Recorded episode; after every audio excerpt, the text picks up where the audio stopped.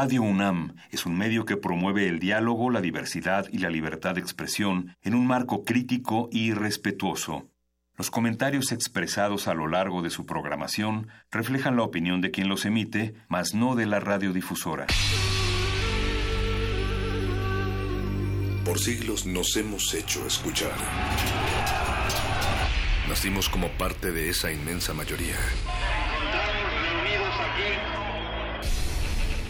Hablar. Escuchar. Debatir. Proponer. Cuestionar. Está en nuestra naturaleza. Seamos instrumentos de conciencia de nuestro pueblo. Usamos el sonido porque atraviesa obstáculos. Muros. Fronteras. Nosotros somos la resistencia.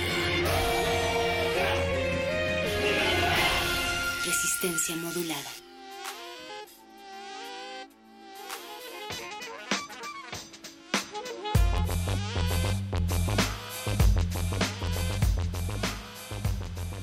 ...4 de septiembre 2017...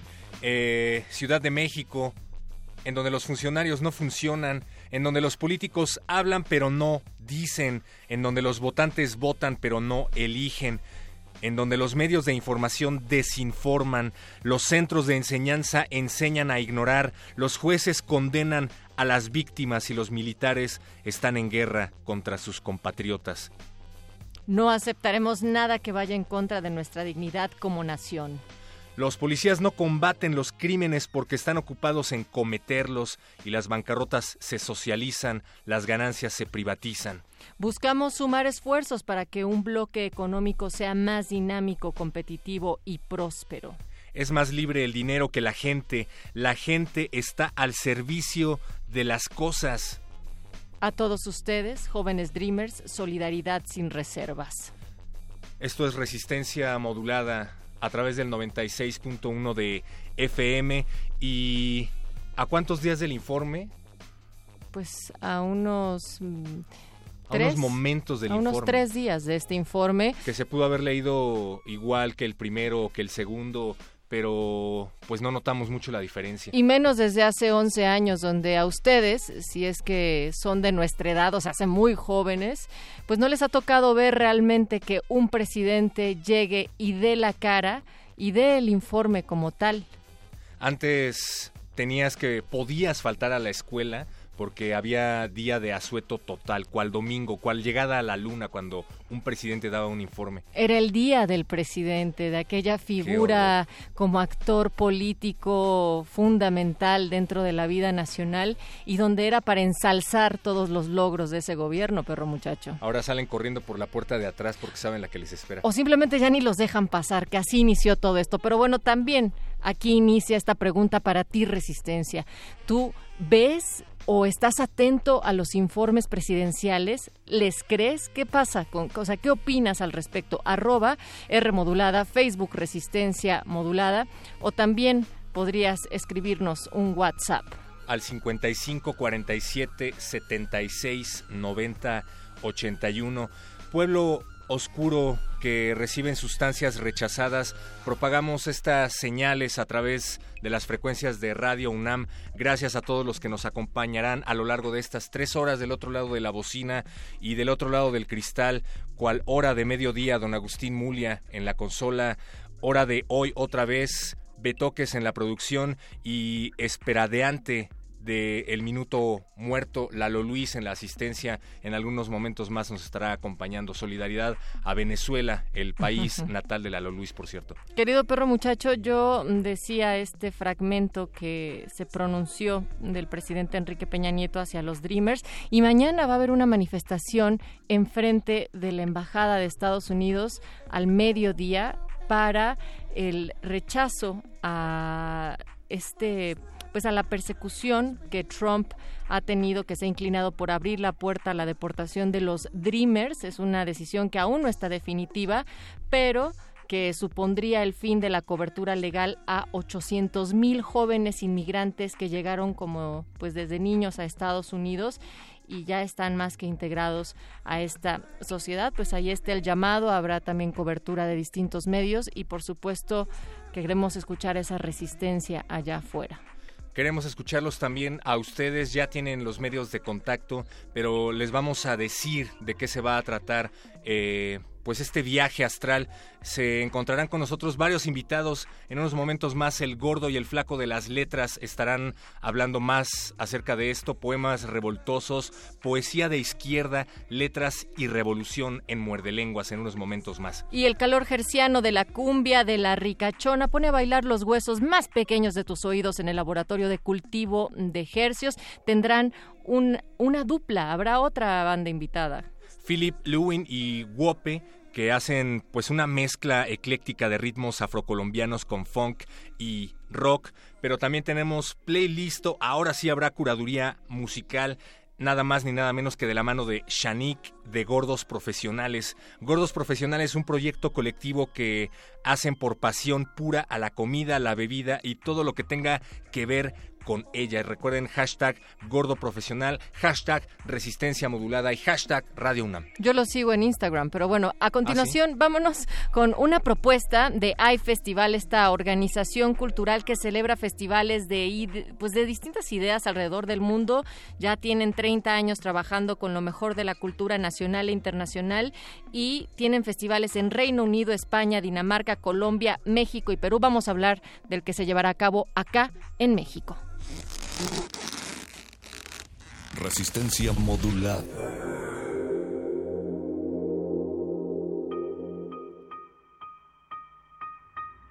Y Sara García, coordinadora de iFestival en América Latina, nos acompaña vía telefónica para platicarnos sobre la octava edición que se llevará a cabo en Querétaro. Te saludamos, Isara. ¿Cómo estás? Hola, buenas noches, Héctor Natalia. Gracias por el espacio. Oye, pues eh, octava edición en México, un festival internacional donde se reúne de las mejores cosas en cultura, pero que llaman mucho la atención las temáticas que van a estar abordando. Cuéntanos de qué se trata, por favor. Bueno, como bien dices, es un festival cultural, es un festival de ideas eh, me gustaría deciros, teniendo en cuenta que estamos hablando con vosotros de resistencia modulada, este año traemos una programación en la que participan escritores, eh, participan activistas, periodistas, científicos y precisamente eh, porque estamos en un momento así histórico en México y en el resto del mundo como bastante convulso, a través de estas disciplinas vamos a estar hablando como de propuestas y de un poco de análisis de la actualidad eh, por esa razón eh, venimos eso con un programa fuerte en la parte de activismo. Eh, va a estar participando Nadia Tologno de Pussy Riot, va a estar Aleida Quintana, una activista por los derechos de la mujer de, Querétaro, también eh, va a estar Lidia Cacho. Vamos a traer a periodistas como el editor del New York Times, que es Mark Thompson, como Oscar Martínez del Salvador, el autor de Los migrantes que no importan. además, tenemos grandes escritores, César Aira de Argentina, escritores como Guillermo Arreaga o como Jorge Volpi Fernanda Melchor, ¿no? de, México. Pablo Giordano de Italia, tiene Janis Kureisi del Reino Unido, que es el autor de El Buda de los Suburbios, también viene Lionel Schreiber y Fountain de, de, Estados Unidos. Tenemos además actividades para niños en una parte de la programación que se llama Festivalito, actividades para universitarios en la sección que se llama Hey Joven. Y bueno, todo este programa que tiene más de 130 invitados eh, lo vamos a estar presentando en Querétaro entre el 7 y el 10 de septiembre, o sea que ya dentro de, de unos poquitos días nada más. Algunas de las personalidades, bueno, destacan de los más de 100 invitados procedentes de diferentes disciplinas y países, y Sara, pero también los temas, cambio climático, participación ciudadana, migración, periodismo en México, serán, eh, digamos que las vías centrales por las cuales se articularán cada uno de los discursos y presentaciones de iFestival. Sí, Natalia, es que fíjate, eh, como está diciendo, nos, nos interesa mucho vincular pues lo que se está produciendo en cultura y en pensamiento con lo que está pasando en este momento y justo asuntos como el cambio climático que lo van a tratar Gabriel Walker del Reino Unido, eh, vamos a tener también, por ejemplo, a la Premio Nobel de la Paz, eh, Jodie Williams, que va a estar hablando precisamente sobre activismo. Em, como te decía, vamos a tener varios periodistas eh, respecto al periodismo en México, ¿no? que vive un momento complicado y nos gusta mucho reivindicar el, trabajo de los compañeros periodistas. Vamos a estar eh, organizando varias charlas en colaboración con Horizontal, en las que periodistas mexicanos y también extranjeros van a estar hablando de los retos del periodismo en este momento. Eh, Y eh, vamos a estar también hablando mucho de ciencia, eh, que es un tema que a veces eh, en los eventos culturales se incluye menos. Vamos a estar acercándonos a las ciencias de una posición más de divulgación, con grandes científicos como la astrónoma chilena María Teresa Ruiz o Christophe Galfar de Francia, físico, o gente como Pepe Gordon de aquí de mexicano que tiene un libro hermoso que se llama El inconcebible universo en el que vincula ciencia y creatividad y humanidades eh, y bueno eso vamos a estar tratando muchos muchos temas también eh, mencionas migración vamos a tener unas actividades que se llaman Transmedia Borders que hablamos de cómo la creación artística se realiza a veces en el espacio de la frontera tanto en la frontera física no digamos por ejemplo entre México y Estados Unidos como en la frontera conceptual eh, entre disciplinas, ¿no?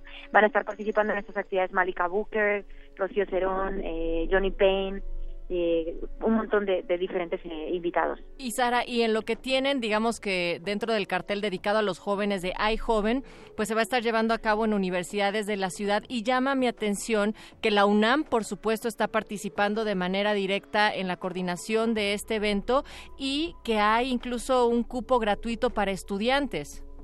Sí, bueno, una de nuestras colaboraciones favoritas del festival desde el comienzo en México es la que hacemos con la UNAM eh, llevamos ya años colaborando con, con vosotros y eh, vamos a, colaborar de dos maneras. Por un lado tenemos las actividades eh, en Querétaro, en el campus de, Juriquilla, en las que van a estar participando varios invitados. Son actividades totalmente gratuitas, los estudiantes universitarios solamente tienen que registrarse con nosotros en nuestra web, que es heyfestival.org diagonal Querétaro, ahí encuentran tanto la programación del Hey Joven como el resto de la programación que hemos estado mencionando.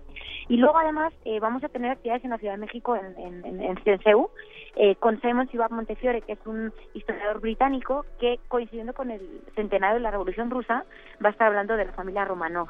Eh, además es que todo el programa del festival tenemos eventos con costo de 30 pesos, pero también tenemos eh, un, eh, un cupo de todas las actividades del programa general, que es del 25%, que es gratis para estudiantes, de nuevo se pueden registrar en la web, o si están ya por acá por Querétaro, pueden acercarse a la taquilla que está en el Teatro de la Ciudad abierto hoy, en horario de 10 de la mañana a 7 de la tarde. Ya lo has dicho, Isara, literalmente cientos de invitados eh, y además más de 80 actividades de todo tipo, pero no hay resistencia si no hay baile y si no hay música. También va a haber conciertos, ¿no? Sí, no, la música es una parte fundamental del festival siempre. Bueno, es un festival de pensamiento, de diálogo, de conversación y también de, diversión y de disfrute. Vamos a tener tres conciertos muy especiales. Eh, Sistema Solar de Colombia, que es un grupo que mezcla ritmos caribeños con electrónica. Viene además con un espectáculo visual que merece mucho la pena. Esto va a ser el día 9 de septiembre en el, en el Jardín Alameda, aquí en Querétaro. Es totalmente gratis de concierto. También tenemos a Aide Milanes, la hija de Pablo Milanés, que presenta un disco hermoso en el que ella recupera varios temas eh, de su padre. Eh, esto va a ser el día 8 de septiembre en el Teatro de la Ciudad. Y tenemos también a James Rhodes, que es este pianista eh, de música clásica británico, además autor de una autobiografía que se llama Instrumental, y él se estará presentando el día 7 de septiembre también en el Teatro de la Ciudad. 7 a 10 de septiembre, como ya lo has dicho bien, Isara, eh, habrá actividades que ameritan registro. Entonces, ¿dónde, cuándo y a dónde tenemos que dirigirnos para encontrar esta y más información? A nuestra página web, que es heyfestival.org diagonal Querétaro. También eh, vamos a estar colgando mucha información en redes, en Twitter en heyfestival-sp y en Facebook eh, nos podéis encontrar en Hey Festival Imagina el Mundo, todo junto. Em, el registro y la compra de boletos se puede hacer desde ya mismo en nuestra página web y también eh, hay un punto de venta física en la ciudad de Querétaro, en el Teatro de la Ciudad, en la taquilla, eh, que está abierto de 10 de la mañana a 7 de la tarde. Pues ahí está la invitación. Y Sara García, muchísimas gracias, coordinadora de High Festival de América Latina, por esta invitación. Ojalá que mucha gente se descuelgue allá para la ciudad de Querétaro. Y sí, hay que imaginar otros mundos de manera conjunta. Sin duda, espero veros por allá o por lo menos que nos que que nos sigáis también en toda la actividad que tendremos en redes y digital. Claro que sí. Gracias. A vosotros. Pues quienes se imaginan otros mundos, pero a través de las palabras, son los muerdelenguas y esta noche incluso arman revoluciones a través de ellas, perro muchacho. Luis Flores del Mal y Mario Conde, el gordo y el flaco de la literatura, a continuación aquí en Resistencia modulada en Muerde Lenguas. Resistencia modulada. El, presidente Enrique Peña, presidente Enrique Peña Nieto, la escuela Chicotenca.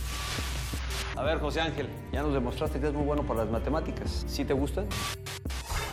En México, México, 48% de los alumnos de 15 años registra conocimientos insuficientes en el área de ciencias, insuficientes, insuficientes y 57% en matemáticas, lo que no les permite acceder a estudios superiores insuficientes. Hay un estancamiento en los resultados. ¿Qué pasó, José Ángel? Yo me defiendo con navajas. Cuando, cuando no puedo usar una navaja, tengo que usar un, un chocho. Así quiero ver a todas las niñas y niños de México. Lo bueno cuenta. ¿Con qué? Resistencia modulada.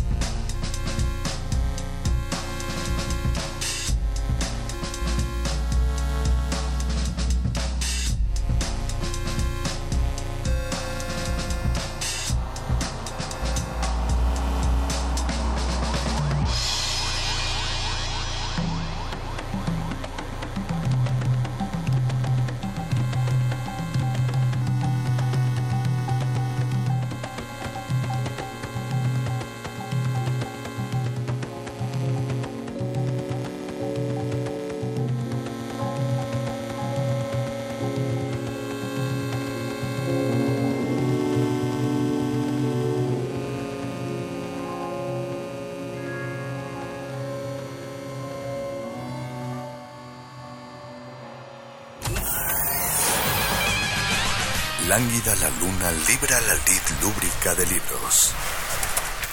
Maleable la mente emula al mutante milenario. Muerde lenguas, letras, libros y galletas.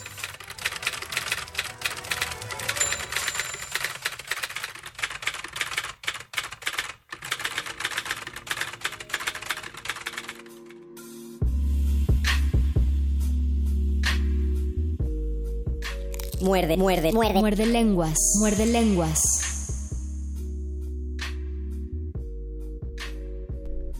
Hoy es 4 de septiembre de 2017. Faltan 12 días para que se cumplan 207 años de nuestra independencia y faltan poco más de 60 días para que se cumplan 107 años de nuestra revolución o nuestras revoluciones.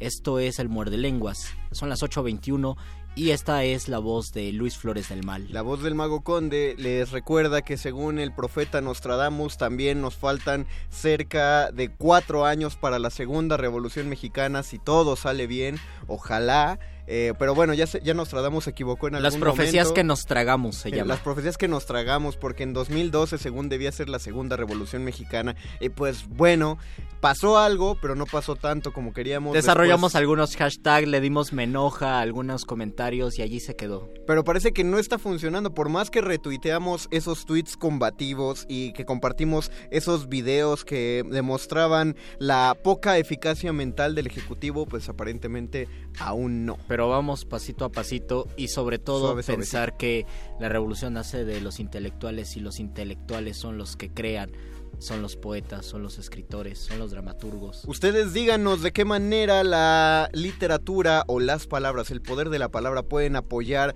a combatir, a hacer a la izquierda la fuerza intelectual que es, de qué manera se quejan a través de las palabras. Tenemos Facebook, Resistencia Modulada. Tenemos un Twitter, arroba Rmodulada. Les recordamos que tenemos una transmisión en Facebook Live donde ya, no, ya nos saludó Ikel Brayar y Mariana Quiroz. Los saludamos mucho, qué bueno que están aquí. Y también tenemos un teléfono teléfono, Luis. Pero... Tenemos un teléfono, pero me voy a esperar tantito. ¿Por qué? Porque primero es el programa de literatura, galletas y revoluciones. El tema es revoluciones, no lo olviden. Y porque hoy es lunes, lunes de su queridísimo y estimadísimo programa de mano. Y ya estamos recibiendo la limusina, como siempre, que nunca falta la entrada de nuestra Qué bueno que nuestros, nuestros invitados vienen en limusina especial y no en el gusano naranja que se tarda años en llegar, si no, no hubieran No, estado este, este es un gusano verde, o sea, también, eh, pero tiene su propia vía del metro. eh, pero bueno, tiene una alfombra roja que llega hasta la cabina. Recuerden, este programa de radio también tiene un programa de mano. Los mejores asientos se agotan y las luces están por apagarse. Esto no es un programa de radio, es un programa de mano.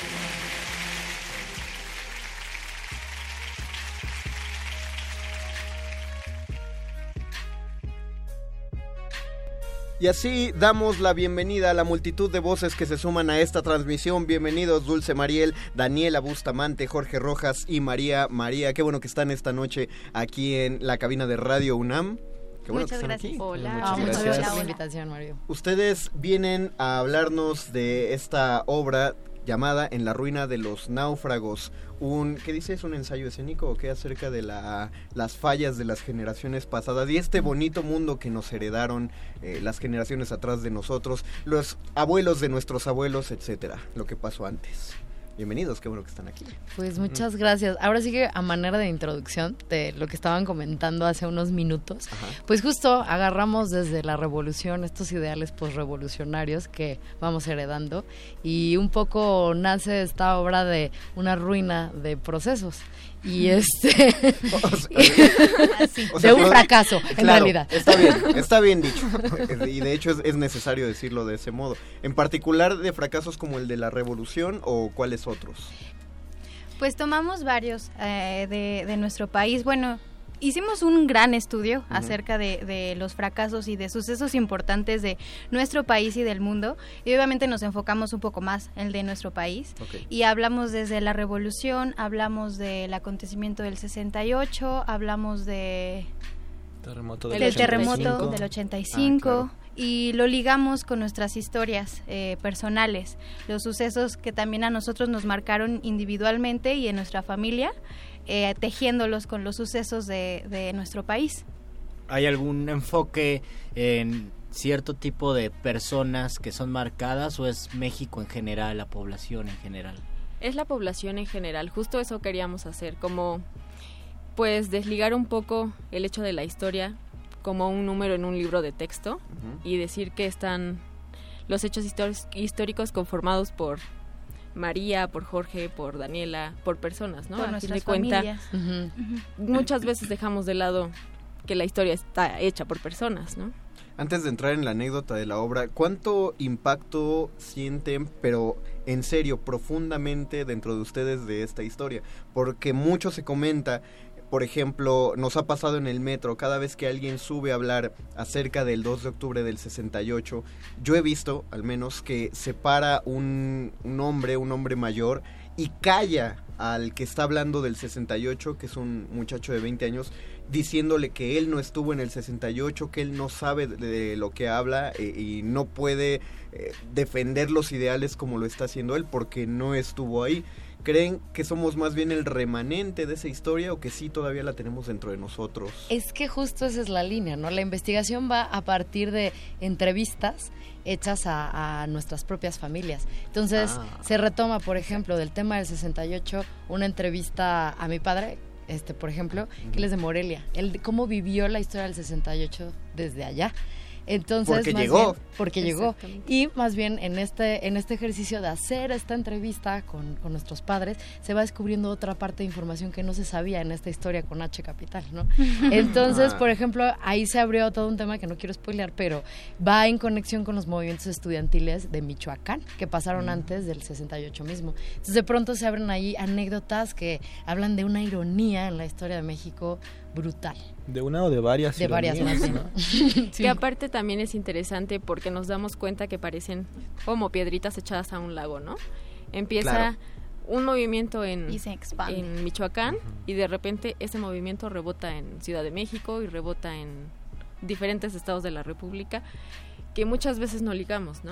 Y que creemos que el DF todo pasa Sí. aquí o no pasa nada aquí o porque creemos que si, si está ocurriendo en México no está bueno si está ocurriendo en la ciudad está ocurriendo en el resto del país cosa que ocurría por ejemplo cuando inició el sexenio solo porque veíamos que el PRI no era popular en la Ciudad de México pensamos que ya con eso Exacto, bastaba y de pronto Sí. esa aplastante Pum. mayoría del Y de norte pronto acaba de que dar el también- quinto informe. que también es México y ya de pronto ay ya dio su, su último informe quinto, penúltimo, Su quinto, no su penúltimo ¿qué pasó ahí? Ah, maldita sea Oigan, hay un enfoque teatral, histórico, que es diferente, me imagino, a la historia. No es lo mismo acercarnos, abrir un libro de historia y, com- y compartir y ver estos datos que verlo a partir del teatro. ¿Cuál es el aporte? ¿Qué es lo que cambia ahí? Bueno, pues es que en realidad, justo como lo dice el eslogan de la obra, eh, esto es un ensayo escénico. Nosotros eh, nos enfocamos en, en abrir el, el espectáculo de alguna forma al público como un conversatorio, aunque el público no esté constantemente hablando con nosotros, sí es nuestra idea que ellos participen a partir de, de- de compartir sus memorias con ellos mismos y con nosotros, a partir de nosotros compartir las memorias con ellos. No es una obra teatral meramente así como que tenemos una...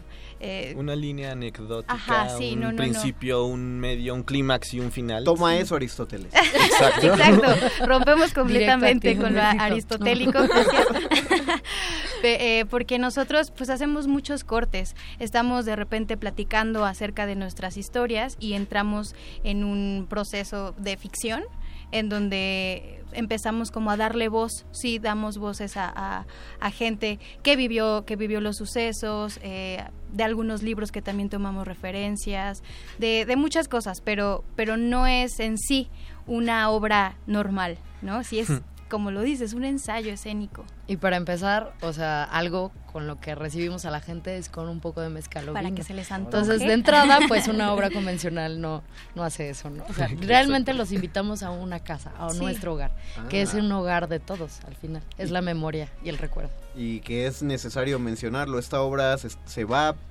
ya inició, ya, Ya, ya estamos, inició estamos te- terminando temporada. en Casa Actum. ¿Hasta cuándo van a estar? Vamos a ver coordenadas, días eh, y hora y, ¿Y dónde? y, y dónde. Pues nos quedan todavía dos funciones de la temporada, próximo sábado a las 7 de la noche y domingo a las 6 de la tarde. En Casa Actum. En Casa Actum, que Héroes está... del Héroes del 47. 47. Así es. Número 9. Súper cerquita del San Diego metro. Churubusco. San No, Diego. San Cam- Diego. No, es San Diego. Yo creí que era ¿Sí? campestre. No, bueno, es San quedémonos Diego. San Diego, Churubusco y como Ajá. dijo Jorge, Súper cerquita de Metro General Anaya, Sí. como a dos lado de cuadras. los carros que van hacia el sur. recuerden, Exacto. recuerden que siempre se los decimos, bajen en la dirección de Tasqueña, caminen hacia la gasolinera, pasan los pollos rostizados, ahí está Casa Actum. Queda un fin de semana y, Y es... vamos a tener una función especial Ah, claro. también en Casa Actum, este, el 14, 14 de 14 octubre. de, de octubre.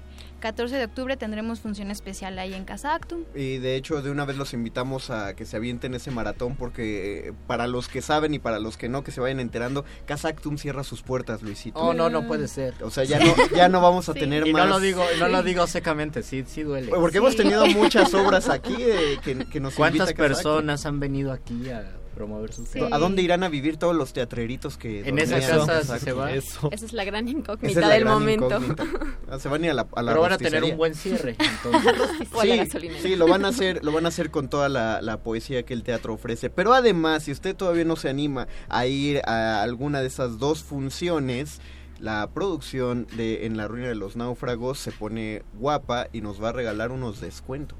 Así es. ¿Qué nos van a María, dar? María. ayúdanos. Eh, bueno, la entrada general está en 150, pero por esta ocasión especial vamos a regalarles descuentos de 100 pesos. Oh, No, ¿y de, de qué comerán? ¿Qué recibirán? No les importa, eso Su es amor al presencia. arte. Es que es Los importante, rostizados no se es pagan importante, solos. es cupo limitado. Como es una experiencia muy íntima, Claro. el cupo es limitado a 25 personas. Entonces, este, por eso es que pues no, no, no es que saquemos dinero de esto y como hay que pagar renta. Claro. Y ahora sí que no podemos dar cortesías. que No, no, nos no. encantaría. Está, No, está muy bien y ya, ya con el descuento que están ofreciendo. Es un descuentazo. Es un descuentazo del 66.66666. Yo creo que era del 75%, pero tienes razón. Recuerde, ¿cuántos, ¿cuánta gente puede llamar y pedir esto? ¿A cuánto lo limitamos? Pues- ¿Dos? ¿Tres? Cinco, ¿no? Cinco. ¿Ven? ¿Qué más quiere? Ya, ya el que no va a ver teatro es porque no quiere. Vayan afilando sus dedos para poder marcar rápidamente. Luisito, las primeras cinco Es personas para- que nos llamen que nos que llamen y es para la función del 9 de septiembre, para el sábado Así 9 de septiembre a las Siete de la las tarde. siete. A las 7 de la tarde y los domingos está a las 6, pero estas cinco funciones son para cinco funciones. No, Estos cinco descuentos. Esos Cinco descuentos. cinco para, descuentos para este sábado, sábado 9 de septiembre, en casa Actumeros del 47, número 9, Colonia San Diego. Y tienen Churubusco. que comunicarse justo en este momento al 55 23 54 12. Otra vez, Luisito. 55 23 54 12. Empe- empezaremos a recibir las cinco llamadas ganadoras. Todavía tienen 27 minutos del programa para eh, llamarnos, para comunicarse con nosotros y pedir uno de estos cinco descuentos. Recuerden- Lleven a su tío, lleven a su abuelo que le haya tocado. Sí, es, es muy padre. ¿eh? Ya han, mencionar. teni- ya han tenido entonces experiencias. O si ustedes tienen más de 60 años, vayan con muchas ganas. Y lleven a sus nietos. Y lleven a sus nietos. Sí. Sí. Sí, viven la falta experiencia de distinta manera los jóvenes como nuestros adultos. Díganos una anécdota, algo que haya pasado. Ah. Sí, ve- y Se si cayó. ustedes- Ah, sí. Se cayó. No, cayó una sí, se cayó. No. No, una señora. O sea, cuando se caen objetos, ¿no? Porque aparte se habla sobre estos, el rumor de los fantasmas. perdidos en la historia. Ande. O sea, en la historia, ¿no? Y en eso estábamos hablando de los fantasmas y ¡tic! se cayó ok. un marco, el más grande de todos. La lengua peluda. Pero no, bueno, eso Exacto. nada más era así de... Pero anécdota con el público. Mm, Pues hay momentos en los que abrimos diálogo con el público y empezamos a preguntarles sobre sus herencias. Ajá. Y sí nos ha tocado que nos llevamos, o sea, un montón de rato con la con la conversación Sí, de porque La repente- gente una quiere charla compartir, o sea, que de no se repente... acaba. De repente la gente agarra mucha confianza y no se calla y ya no sabemos, ya no sabemos cómo hacerle para poder seguir con Así la, que lo sabe, la querido obra. espectador. Si va a participar, lleve No, bien no, que no se limiten. Prepare- No, No, se. No, que no se limiten, pero lleve su participación demarcada, porque no falta, no falta esa persona en todas las conferencias de yo más que, yo más que una duda tengo una opinión. Ajá. Sí, Entonces, sí, lleve lo sí, suyo. sí, pasó. sí nos ha Se, pasado se también. armó un pequeño debate esa vez Alguna que vez. nos llevó, nos tomó un, un breve tiempo resolver. Pero, eso bueno- está padre, ajá, eso, sí, eso- eso es padre. padre, que Sí, nosotros luego- podamos lograr que la gente pueda, pueda abrir su mente y entonces ponga su punto de vista independientemente de que el actor que está enfrente esté diciendo algo, ¿no? Que, que, lo, que lo objete. Exacto, porque luego hay ocasiones también que, que la gente no habla. Y entonces nos cuesta un trabajo sacar, e- entablar este diálogo con ellos, que pues ya, ya nos andamos ahí tronando los dedos a ver cómo le hacemos para que nos contesten las preguntas, para que nos compartan sus, e- sus experiencias, sus herencias o lo que sea. Entonces, pues sí, nos ha Por eso, tocado. por eso tienen que ir. Recuerden, sábado 7 de la noche, domingo 6 de la tarde noche. O sea, Sí. y la de este sábado, la de los descuentos es a las 7 de la noche. Así También es. para que lleve la participación medida y no hagan que todos salgan a las 11 de la noche. No es feo el rumbo, pero pues ay, es sábado. Pero y hay se mezcal puede. todo el tiempo. Ah, Cuando ah, quieran refiliar, No, se pues con, puede. con se razón, puede refil. con razón se les vuela la lengua a sus eh, a sus asistentes. Sí. Díganos redes sociales dónde podemos encontrar su trabajo. En Facebook estamos como Teatro desde la Grieta y En en, Twitter. Twitter, arroba Teatro Arroba desde desde la Grieta. Arroba desde Arroba la desde grieta. la Grieta. Ajá. Arroba En desde la grieta en Twitter. y en Facebook Teatro desde, Teatro la, desde la grieta. Grieta. Así Y es. nada más una cosa extra, vamos Adelante. a estar en Querétaro también por si hay gente que sea de por allá. Ah, sí, tenemos Ajá. 7000 radioescuchas en Querétaro que en este momento de están. gajazo. Perfecto. Pues esto va para ustedes, María, te sabes muy bien esta información. Vamos a estar en un festival que organiza la compañía Atala. Atabal. Atalab, Atabal, Atabal. perdón. Este, ¿qué se llama? Sí, es la octava cruzada central por el teatro en Querétaro. Octava Cruzada Central. ¿Eso por qué fechas? Así 6 es. y 7 de octubre. Ujú. 6 y 7 de octubre. Ya los saben, luego regresan el 14 a la función especial. Así es. Exacto. Pero por favor vayan este 9 y 10 de septiembre. Sí, porque se acaba, se acaba la función, se acaba la temporada y se acaba Casa Actum, se acaba todo. Se cae. fracaso. Ya vayan al antes de que, fracaso. por favor, que nos lleve a todos. A todos. Muchas gracias Dulce Mariel, Daniela Bustamante, Jorge Rojas y María María por haber estado esta noche en Muerde Lenguas. Qué gusto, esperamos volver a escuchar al de alguno de ustedes o de todos en conjunto. Avísenos si hay reestreno. Claro que sí. Sí, aquí claro que sí. las puertas Claro que de la sí. estación están para- abiertas para ustedes, es su estación de la universidad. Ah, muchas gracias. Muchas gracias. Perfecto, Muchas muchas gracias. gracias. Sus ¿Amenazamos con volver? No, por favor, y cumplan Sí. la amenaza. Sí, y los Y esperamos. el mezcal. Ocurrirá. Sucederá. Mientras tanto, hagamos una pausita Vamos musical. a escuchar algo de Charlie García y regresamos. Esto es Muerde Lenguas, Literatura, Galletas y Revolución.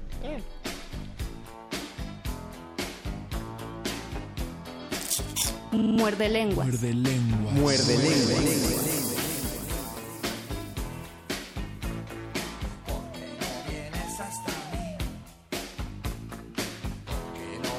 puedo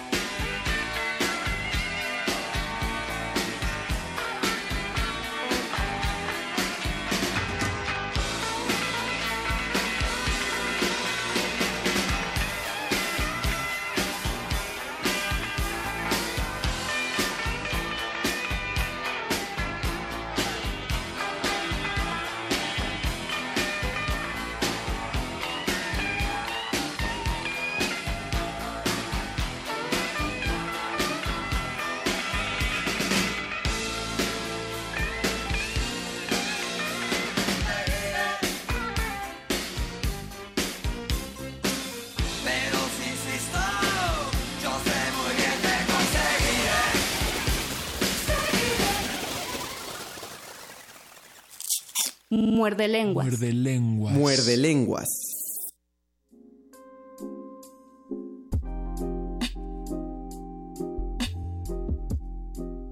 Escuchamos a Charlie García con su rol acerca de la revolución. Queremos hablar de literatura y revolución. Sobre todo, por lo menos yo quisiera pensar en poesía y revolución, no, no todos los géneros literarios, sino solamente la poesía, y Ah, cuáles son los poetas revolucionarios, y si la, la poesía tiene que ser revolucionaria, por qué tiene que ser revolucionaria, y cuáles son los grandes ejemplos de poetas revolucionarios que así como tomaban las armas, también tomaban la pluma. Nos escribió, bueno, no nos escribió, nos llamó nuestro queridísimo amigo Eduardo Nájera y dice él que considera que la revolución de 1960, en general todos los movimientos sociales de esa década, Ah. es la, la revolución no armada más importante en términos en cuanto a que surgió en literatura, música y arte. O sea, es la revolución que más impacto tuvo en, las expresiones artísticas.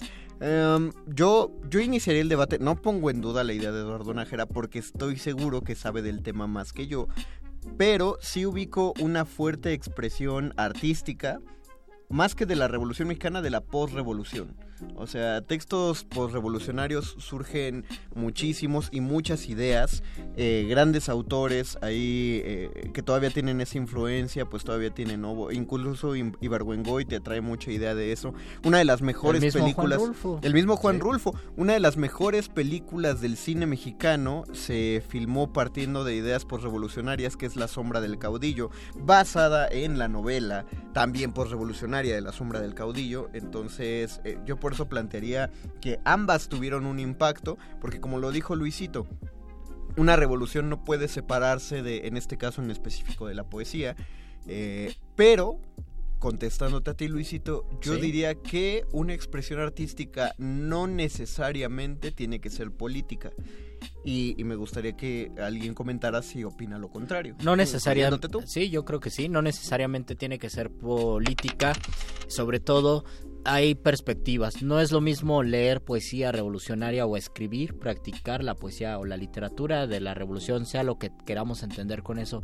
Hace 50 años, como decía Lalo, en la década de los 60, a pensarla, concebirla y escribirla en este momento. Exacto. Ahora, eh, de esto vamos a hablar el miércoles. Me gustaría hablar sobre qué es un chairo y por qué esa palabra ahora está, en- Ah, está invadiendo en redes sociales. Pero hace 60 años escribir poesía de protesta era, era aceptado y era tal vez lo políticamente correcto. Era hasta necesario. Ahora era, era necesario. Ahora tal vez es necesario, pero uno no va a poder participar en lecturas si tu poesía habla de las si tu poesía tiene más tintes sociales que personales. Esta es una perspectiva tal vez sobre tal vez nada más del canon poético mexicano Ah, o sea, de la actualidad. Lo que dices es que es necesario que tenga más tintes Ajá. sociales que emotivos o personales. Antes tenía más tintes No, sociales. ahorita, ahorita. Actualmente no. Actualmente hay una búsqueda interna y creo que lo podríamos ver abriendo una antología de poesía nueva o viendo las publicaciones actuales. ¿Cuántos poemas hablan sobre cuestiones sociales y cuántos no? Por ejemplo, si hay algunos eh, asuntos importantes, prácticas importantes respecto a los 43 de Ayotzinapa que se han publicado la misma radiodifusora de la UNAM ha hecho colaboraciones de coautorías de poetas y artistas sonoros. Hay antologías sobre Ayotzinapa. Eh, existe un libro que yo, yo no me he acercado de un escritor polémico, Mario Bojorques, que escribió Memorial de Ayotzinapa. Claro. Existe todavía esta tendencia. Después hay lecturas poéticas, pero en general casi siempre se parte de un yo y eso se ha ido desprendiendo de la conciencia revolucionaria que tal vez ex- existía más hace 50 años, donde podías escuchar música de protesta y lo decía un poeta extraordinario, Jorge Enrique Adum. Ah, en mis tiempos ser latinoamericano era muy bonito, era muy bueno y hasta sentíamos pena de los europeos que no eran latinoamericanos porque existía esta conciencia del ser latinoamericano, del Che Guevara, de la revolución cubana, de las revueltas sociales y pues ahora estamos 50 años lejos de eso.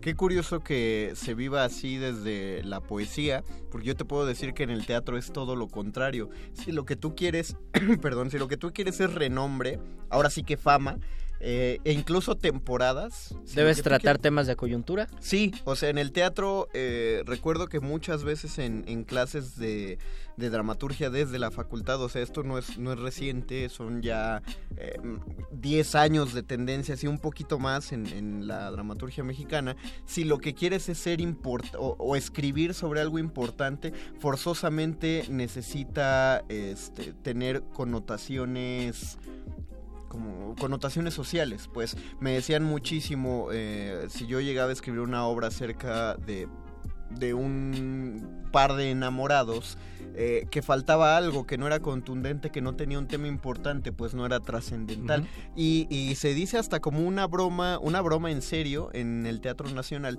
que si lo que tú quieres es una temporada en un teatro, si tú quieres que acepten tu carpeta o si tú quieres ganar un premio de dramaturgia, más te vale escribir sobre desaparecidos políticos, sobre temas... eh, Temas escabrosos, pero ya ocupados. Tema- tema escabrosos, Tal pero vez con maña. Ajá. Tal vez con maña para que te publiquen, para que des una temporada, para que des una función. Y el, problema, y el problema es que eso también suele salir muy mal, porque decía el maestro Martínez Monroy, que siempre citamos aquí, que si tú vas a hablar de un tema político, al menos en el teatro, sé en la poesía, pero al menos en el teatro, si vas a hablar de un tema político, ese tema tiene que afectarte directamente a ti, o si no va a Oh. quedar vacío.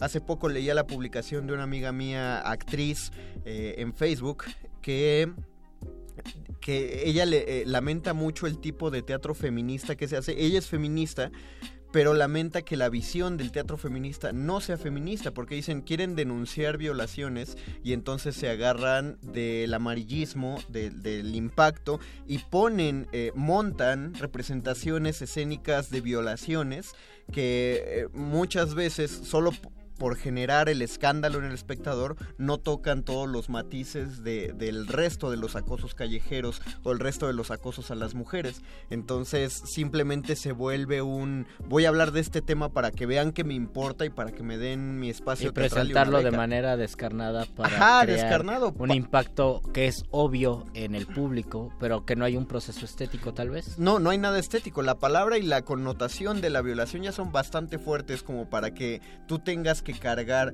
tu escena con tu, tu obra de teatro con una escena de violación. En Tito Andrónico jamás vemos la violación de la hija de Y Tito pasan Andrónico. cosas terribles. Y pasan cosas muy horrendas en toda esa obra y, y te cae la carga Sí. justamente porque sabes que ocurrieron.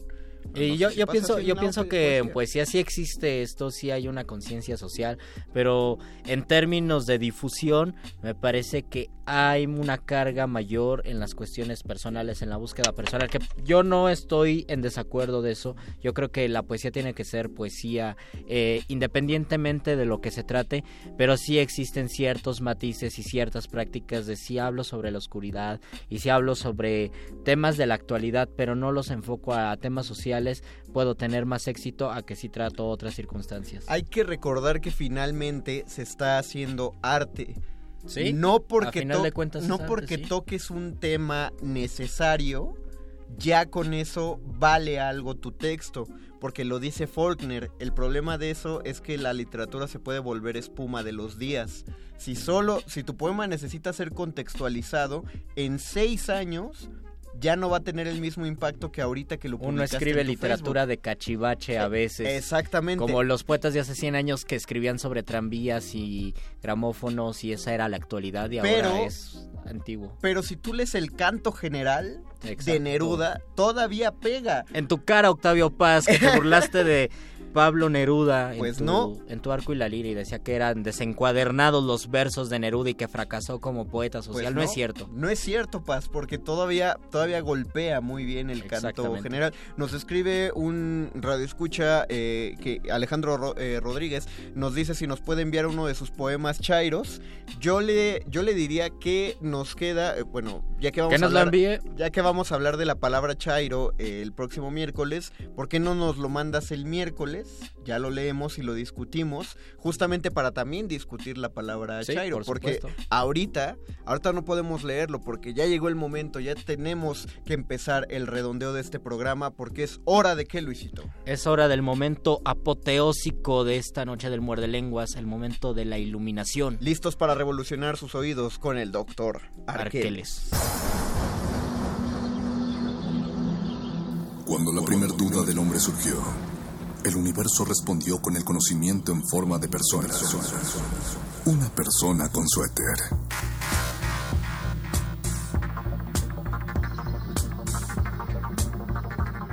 Es la hora de la iluminación con el doctor Arqueles.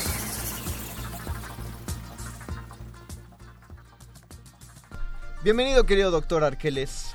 Saludos, Mario Conde. Doctor Arqueles, Tlaloc está haciendo la revolución para que creamos en él nuevamente. Por eso tanta lluvia. No, solo está exigiendo un poquito de atención que no se le da. Y lo necesitamos. Necesitamos reparar en nuestro entorno. Estamos a hacerle caso a, a nuestro medio ambiente. Porque eso es revolucionar. El cambio Hay que empieza, revolucionar. el cambio empieza mirando nuestro entorno, mirándonos y sabiendo quiénes somos, ¿no? Efectivamente, mi querido Luis Flores. Estoy a un paso de seguir a los hermanos Flores, Magón. Agón. Díganos, querido Doc, ¿qué, qué nos va a enseñar esta noche? Justo pensando en esto que señala el querido Luis Flores, habría que pensar qué pasa con la idea del revolucionario en tiempos modernos. Porque es una idea eh, comúnmente asociada con ciertas perspectivas de la filosofía política, eh, con el marxismo, con la famosa revolución del proletariado. Y con prácticas que se quedan a veces en las aulas, ¿no? Exactamente, más con teoría que con hechos reales.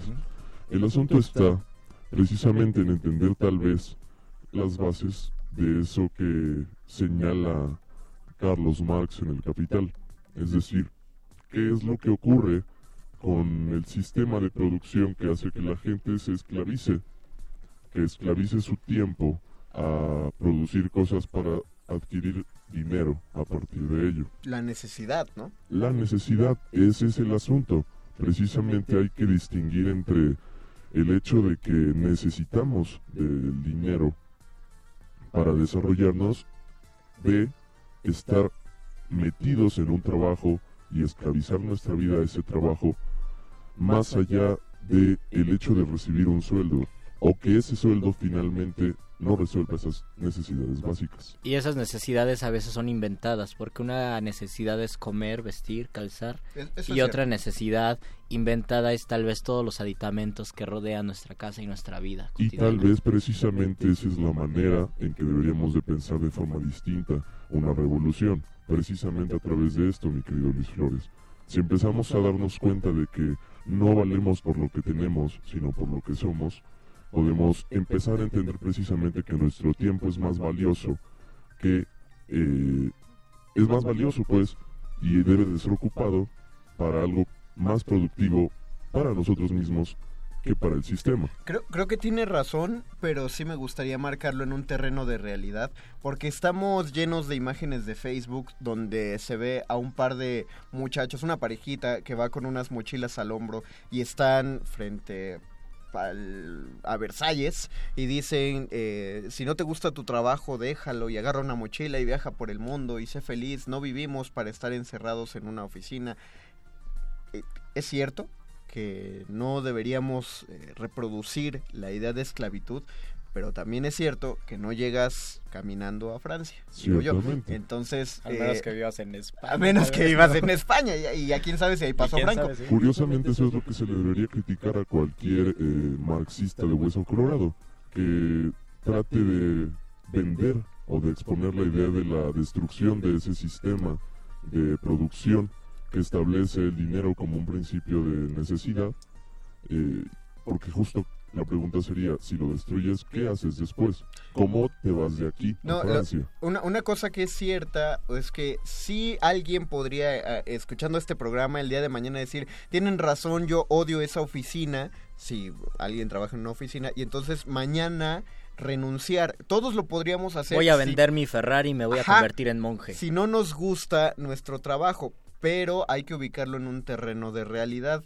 Puedes vivir quizá de, de cualquier otra cosa haciendo flores con alambre, porque eso te apasiona y, y- y no quieres eh, pues trabajar encerrado en un cubículo. Está, está muy bien, pero también tienes que saber que tienes que adaptar tu propio deseo material a tu nuevo ingreso. Pues no puedes esperar eh, haber renunciado a todo eso y querer tener Netflix, internet de banda ancha, cuatro televisiones, gas todo el tiempo. ¿No? Nos decía, eh, bueno, eso nos Son, lo son dicen en teatro. necesidades inventadas Sí, también eso. sí, sí, también. sí. Por eso, no, no explotarlas si sabes que no las vas a cumplir. Justo el punto sería pensar con inteligencia si lo que producimos y la manera en la que ocupamos nuestro tiempo para obtener ese dinero es la más benéfica para nosotros, mi querido María Conde. Discutiremos esos temas y otros más. El tiempo, el dinero, los chairos, la poesía, la revolución. Lo discutiremos el miércoles porque el tiempo, los chairos, la poesía, la revolución y el dinero se nos acabaron ahorita. Eh, vamos a dejarlos en compañía de la nota nuestra y nuestros amigos de Cultivo de Ejercios. Pero mientras tanto, Muerde Lengua se despide. Gracias a todos los que nos escucharon. Gracias, a Agustín Mulia. Gracias Betoques. Gracias Lalo Luis. Gracias Alba Martínez en continuidad. Nosotros los, vemos, los escuchamos el miércoles a las 8 de la noche. Se despide de este micrófono el Mago Conde. Luis Flores del Mal. Y el doctor Arqueles. Los locutores del muerde lenguas se quieren deslocutor y muerde lenguarizar. El que los deslocutor y muerde lenguarice, buen deslocutor y muerde lenguarizador será.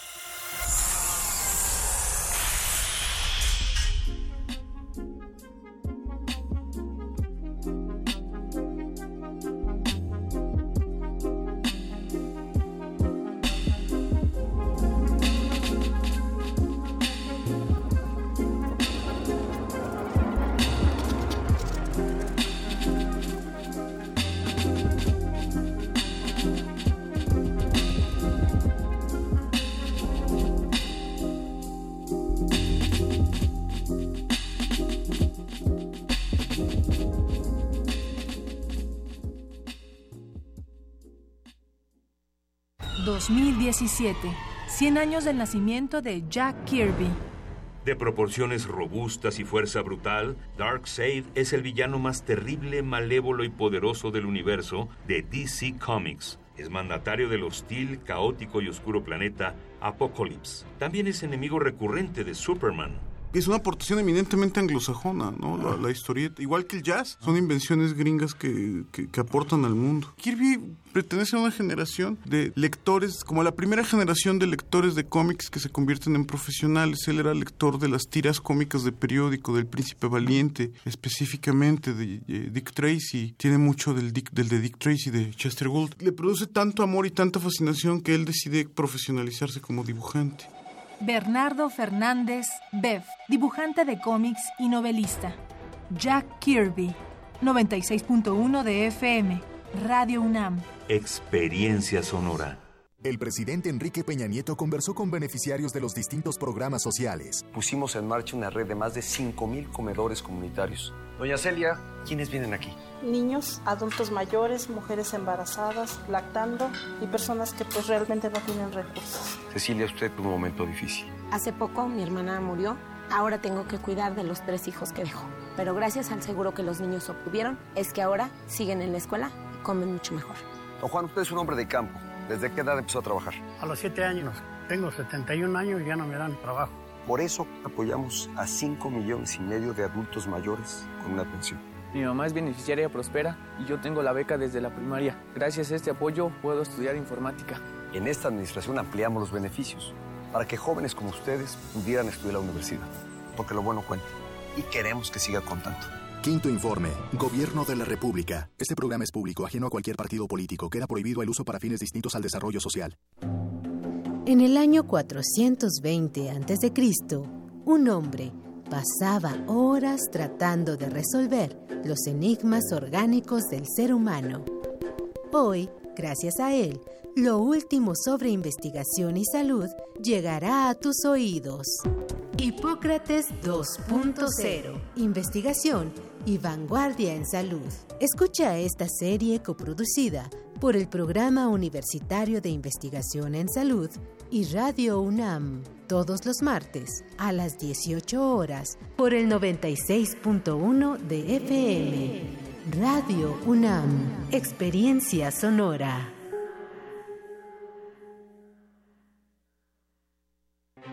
La exposición Rufino Tamayo, el éxtasis del color, llega a sus últimos días. No deje de admirar la retrospectiva de este gran artista que reúne 50 obras, 34 del acervo del Museo de Arte Moderno, 13 piezas son de colecciones particulares y 3 del acervo del Museo Tamayo Arte Contemporáneo. 45 son pinturas al óleo, pastel y wash, 4 dibujos en grafito, carbón y sanguina y una mixografía. Rufino Tamayo, el éxtasis del color, se puede visitar en Museo de Arte Moderno Chapultepec, Ciudad de México. Dejar huella en cada aula de la UNAM es un deber de un verdadero Puma. Deja tu huella y apoya Fundación UNAM a de cara a miles de universitarios. Súmate 5340-0904 o en www.funam.mx. Contigo hacemos posible lo imposible. Resistencia modulada. Lo que sea que esté haciendo para traerle este corte informativo. La, la nota nostra. El último lugar para informarte.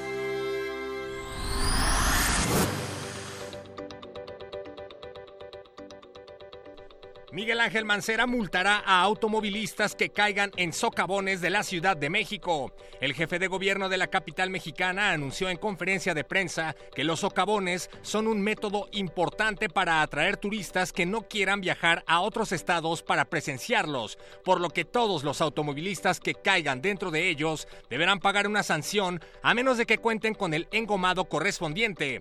El programa Hoy no se ensocavona entrará en vigor a partir de este mes. Los calendarios y engomados pronto serán publicados.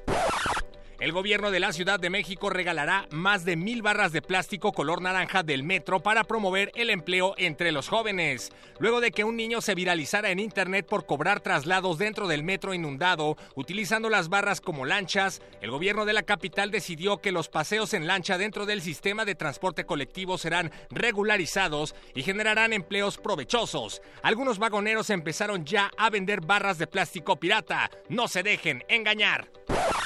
Peña Nieto demandará a Peña Nieto por utilizar su nombre sin permiso. Recientemente la cadena Univisión reveló que el nombre Enrique Peña Nieto y las siglas EPN son marcas registradas ante el Instituto Mexicano de la Propiedad Intelectual. Tras la noticia, Peña Nieto demandó a Peña Nieto por utilizar el nombre Peña Nieto sin fines de lucro. Los nombres Peña Nieto y EPN utilizados en esta nota son propiedad del PRI. Queda prohibido su uso para fines distintos a los establecidos por los Atlacomulco. Javier Duarte sustituye su huelga de hambre por una huelga de engorda. Y teníamos más sobre esta nota, pero era demasiado intenso, así es que informamos que el funcionario del Ferrari pagará sus placas trabajando como chofer de, de Uber. ¡Gócenlo! Con una ganancia oscura y con gastos aberrantes, el procurador Cervantes, según justicia procura, si de lana se satura, es una triste noticia, pues goza de la codicia y la pura pinche pari mientras conduce un Ferrari y procura la injusticia.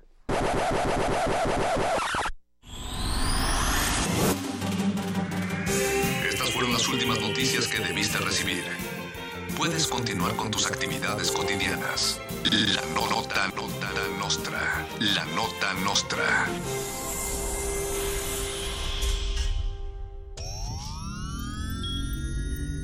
Imagina una habitación donde puedas hablar de gustos que a nadie le has confesado. Una habitación donde puedas sentir otra piel tan solo con escucharla. Y bien que le ponen a todos los. Yo soy una bestia en la cama. Bestia, bestia, bestia. Donde puedas preguntar todo lo que siempre te intrigó sobre lo que te erotiza, pero temías escuchar. Pienso, mi amor, en ti todas las horas del insomnio. Sobre todo, una habitación donde alguien esté dispuesto a escuchar cómo te sientes.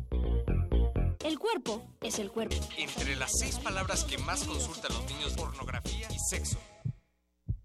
¿Ya lo has sentido? El punto R. Escucha tu sexualidad en resistencia. Martes, 22 horas. Por el 96.1 de FM Radio UNAM.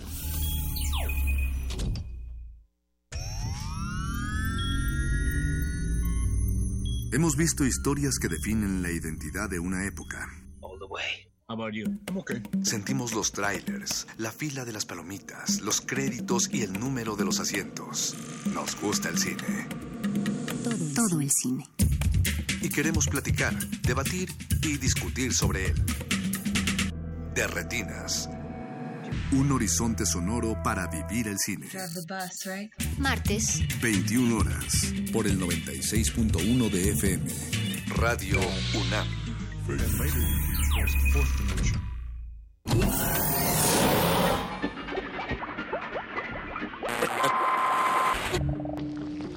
Entre los brotes culturales silvestres y la hidroponía acusmática se encuentran las conversaciones cantadas. Estudiamos el milagro de la música libre en el aire. Cultivo de ejercios. Frescura en la flora musical.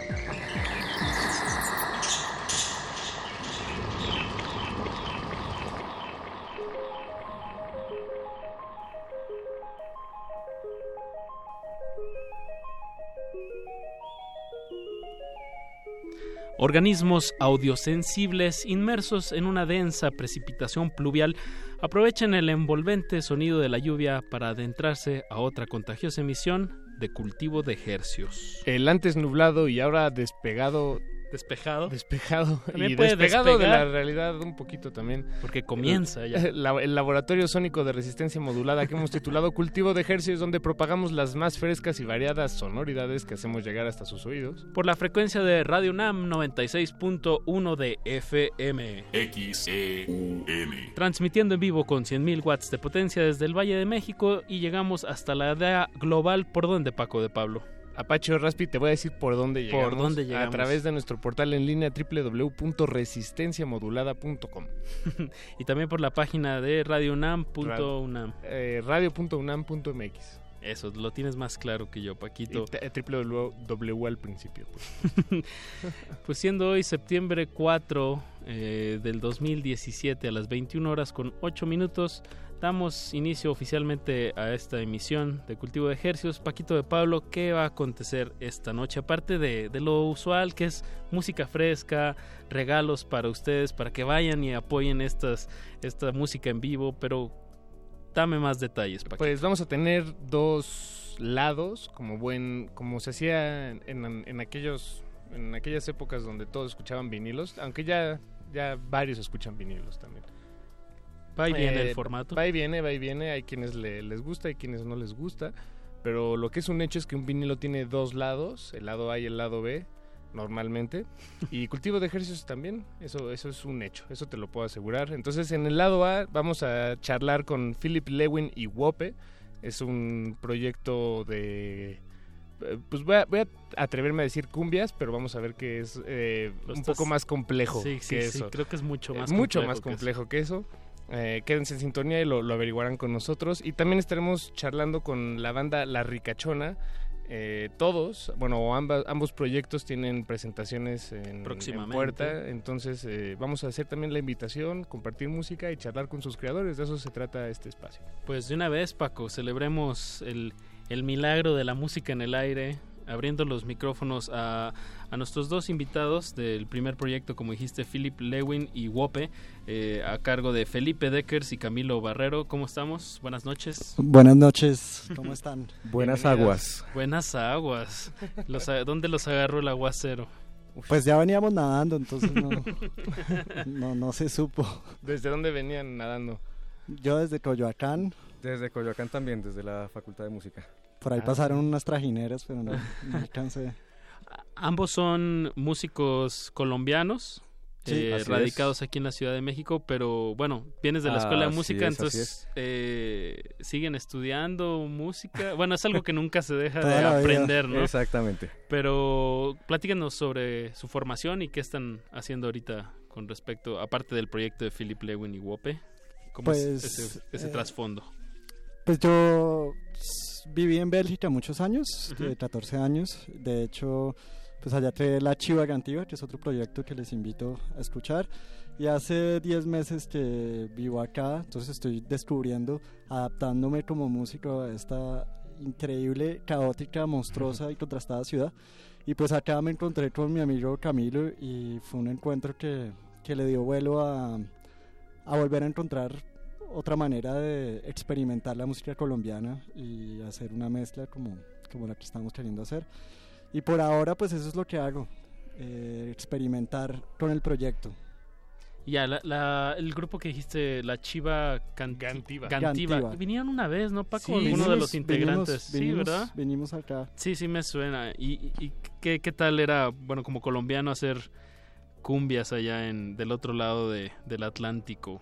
Pues es- siempre es una experiencia bien bonita, ¿no? Afortunadamente la, la cumbia y la música colombiana tiene esto de mágico de, de compartir y de transmitir alegría y sabrosura y calentura.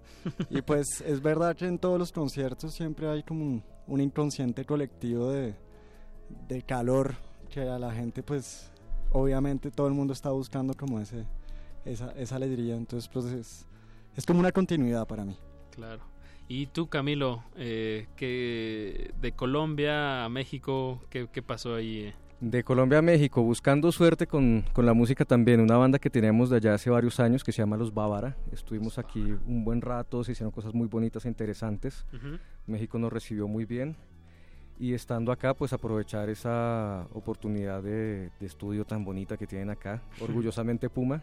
Eso. Entonces, eh, viniendo de ser arreglista, de ser percusionista, y aquí encontré la etnomusicología en la Nacional, que Wow. fue una cosa así maravillosa. Entonces, también fue un volver a, a estas otras músicas con, en el encuentro con, con Felipe, ¿no?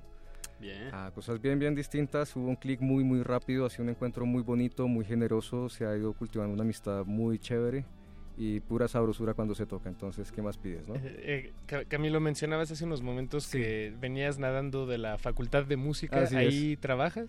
Ahí sigo tomando ahí- clases. Ahí estudias. Acá, acá hice una ma- ya como había estudiado en, en- en Colombia, acá agarré una maestría, que es, México es muy generoso para el estudio para nosotros. Y pues ya uno que es ñoño, entonces ya acaba la maestría, se gradúa de la tesis, no la quiere volver a ver y a los dos meses ya extraña los libros, entonces ahí andamos de, de ñoños. Bien, bien. qué bien, qué bien. Chicos, ¿les parecemos si, si escuchamos algo de... Bueno, es un material que, que aún no está en línea, ¿va? O sea, No. no lo enco- yo encontré unas, pero esta que trajiste, Felipe, yo no la encontré todavía. No, esto es fresquito. Esto Eso. es del último concierto que hicimos el jueves pasado. Ah, en el vivo. Centro Cultural España. Y antes de que la pongan, quiero eh, decir que por ahora estamos haciendo, retomando músicas de compositores jóvenes colombianos. Y la que vamos a escuchar ahora eh, es un arreglo de Teto Campo, un gran guitarrista colombiano. Y la canción se llama Cumbia India. Va, pues escuchemos, deleitemos a, al- a la audiencia con su música y ahorita regresamos a platicar de, de estos compositores colombianos y de, de ritmos afrocolombianos. O bueno, ustedes ahorita nos van a decir. Escuchemos Cumbia India a cargo de Philip Lewin y Wope y regresen. Bueno, más bien no le cambien, disfruten.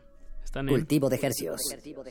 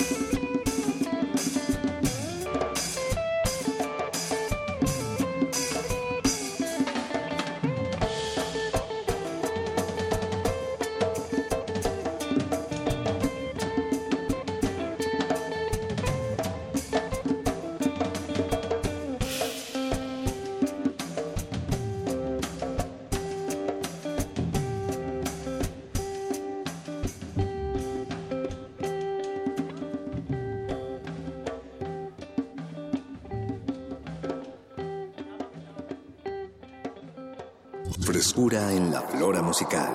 Cultivo de Jercias.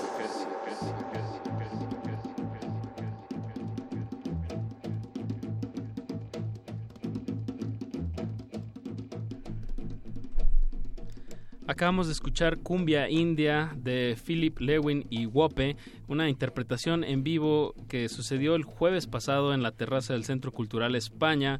Paco, ¿así o más fresca la música? O sea, esto, esto que... Recién cultivado. Ajá, recién exacto. cultivado, de la con semana esta- pasada. Y con estas aguas...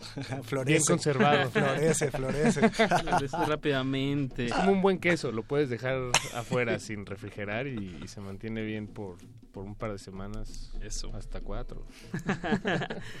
Entonces, eh, Felipe, estás en la guitarra y Camilo en las percusiones. Digo, escuchamos un track con, con mucha carga.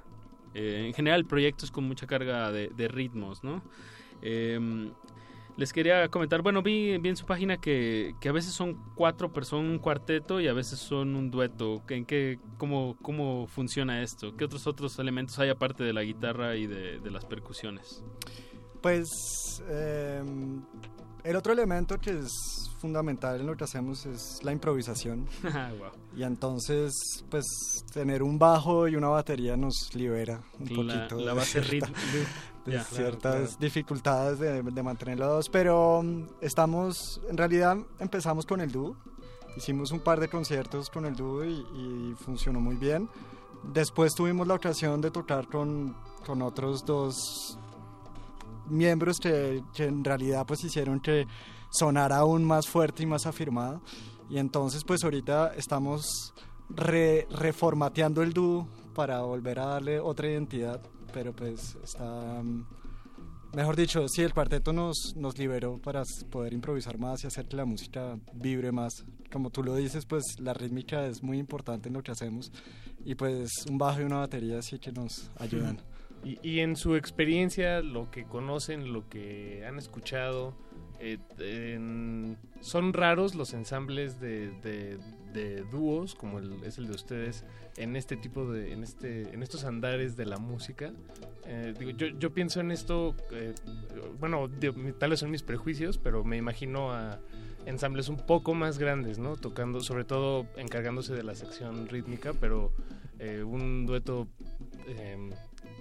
bueno, sí, no, es una no sé formación, si es raro. es ¿no? una formación minimal, ¿no? Sí, Un es una Sí. formación. poquito Eh, sí. En realidad, también parte del principio de, de un desafío también, ¿no? De, Claro. de Hace- hacer más con menos. hacer Tremendo más con desafío. menos y claro, pues Claro, es más difícil. sí, sí. Claro que sí es más difícil, pero, pero pues pienso yo que, que es- eso también es la idea de marcarse en una ciudad tan grande como esta, es lograr fórmulas un poco distintas, eh, tocar cosas distintas porque la, la competencia está, está un poco difícil.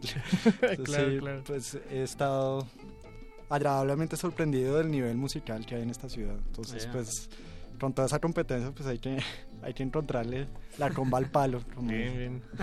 la cumbia al palo. La comba cumbia palo, al-. Ah, comba. pero la cumbia al palo está buena.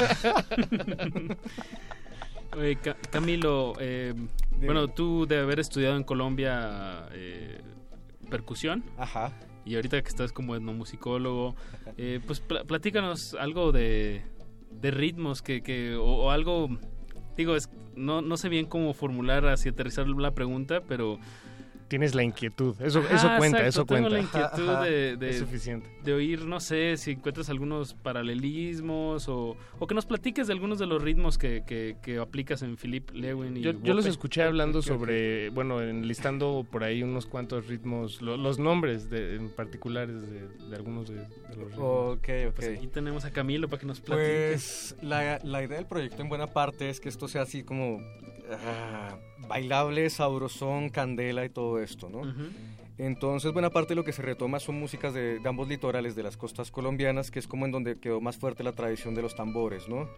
Entonces por una parte lo que está sonando, por ejemplo, que es música del, del Caribe, Ahorita de, de ¿no? fondo. lo que está sonando del fondo, que es la escuela del ustedes. bagre, es, es un tema tradicional de hecho, ahí con una deformación del señor Deckers.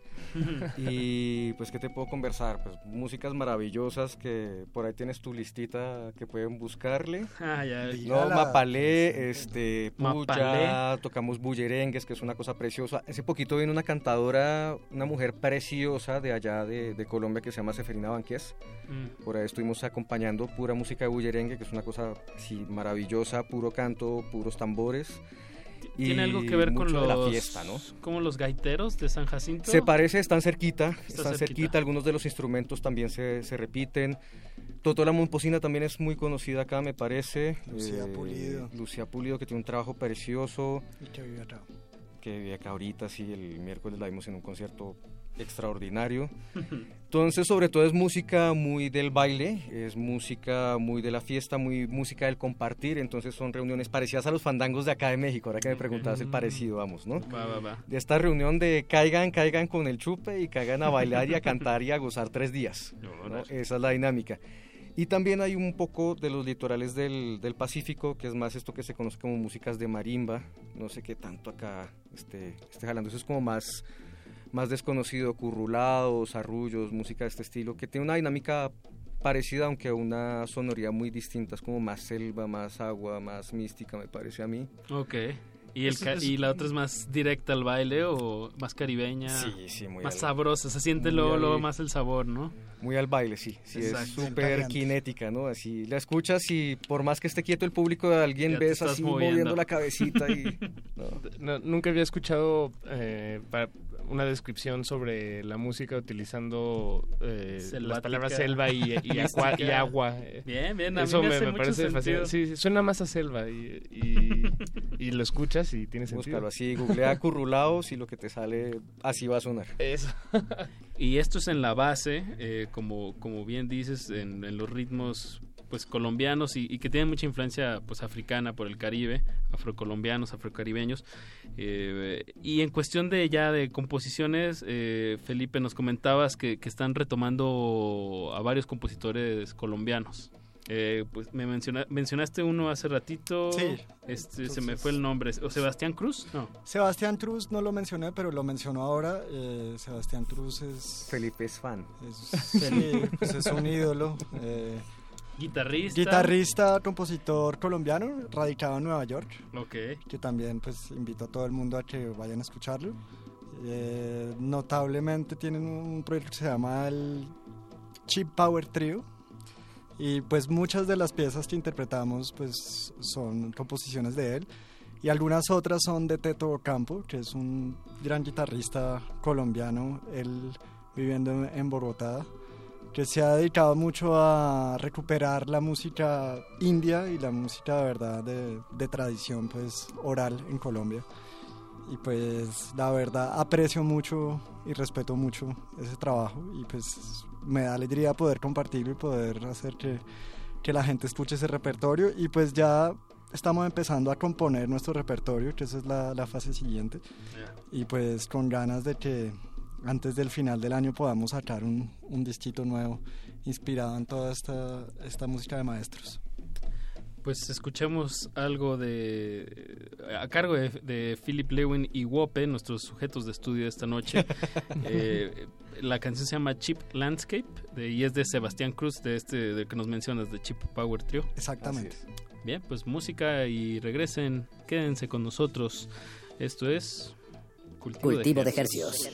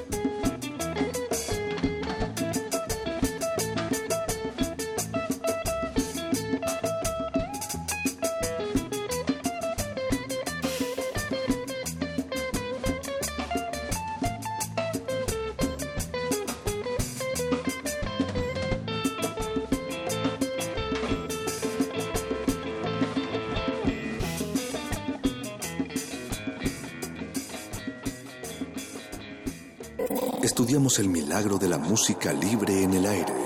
Cultivo de Jercias.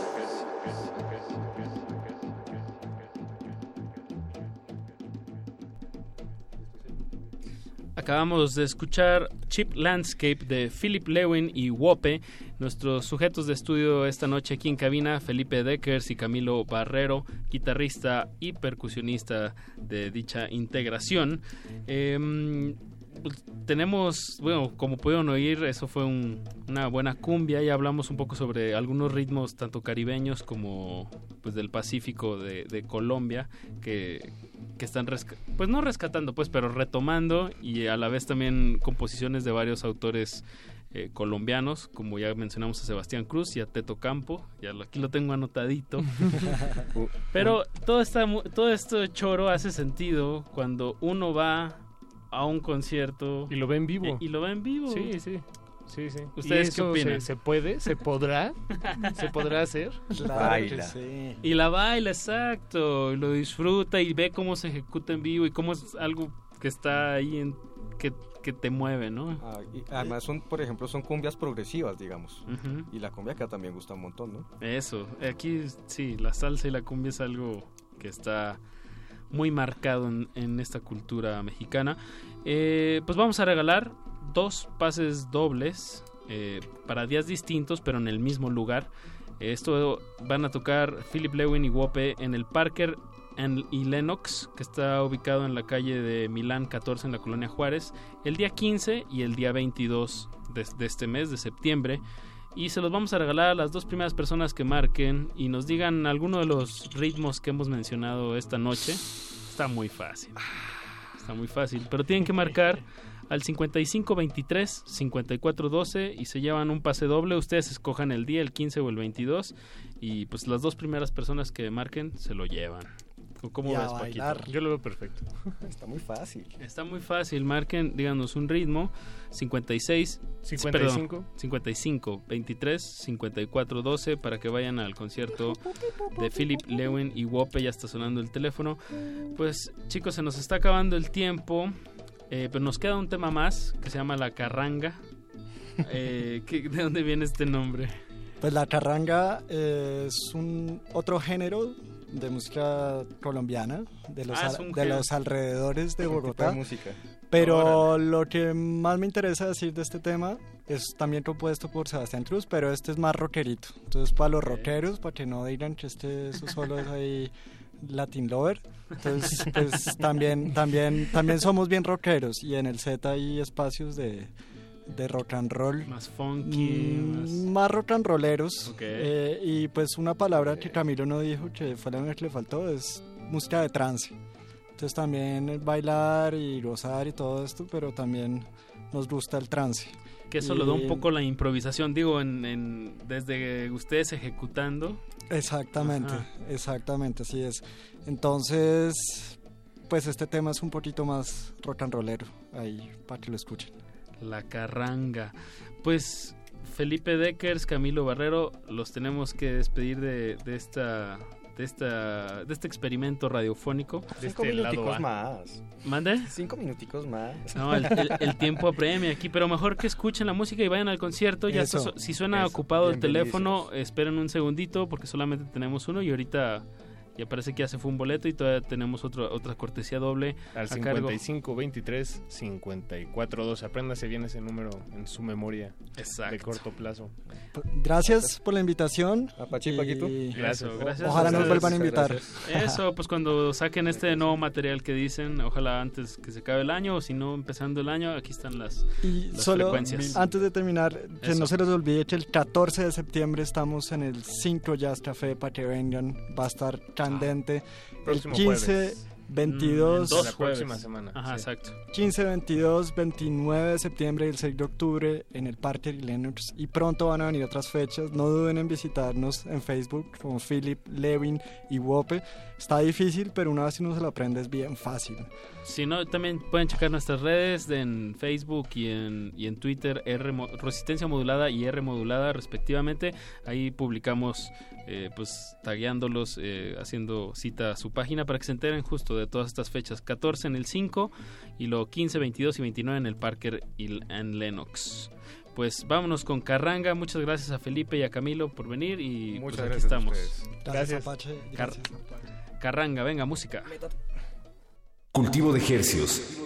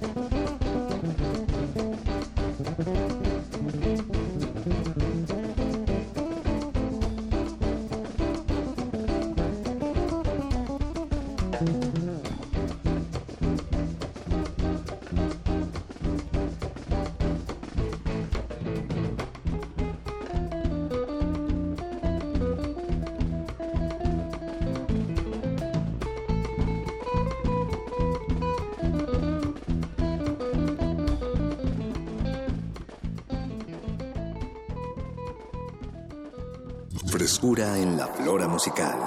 Cultivo de Hercias.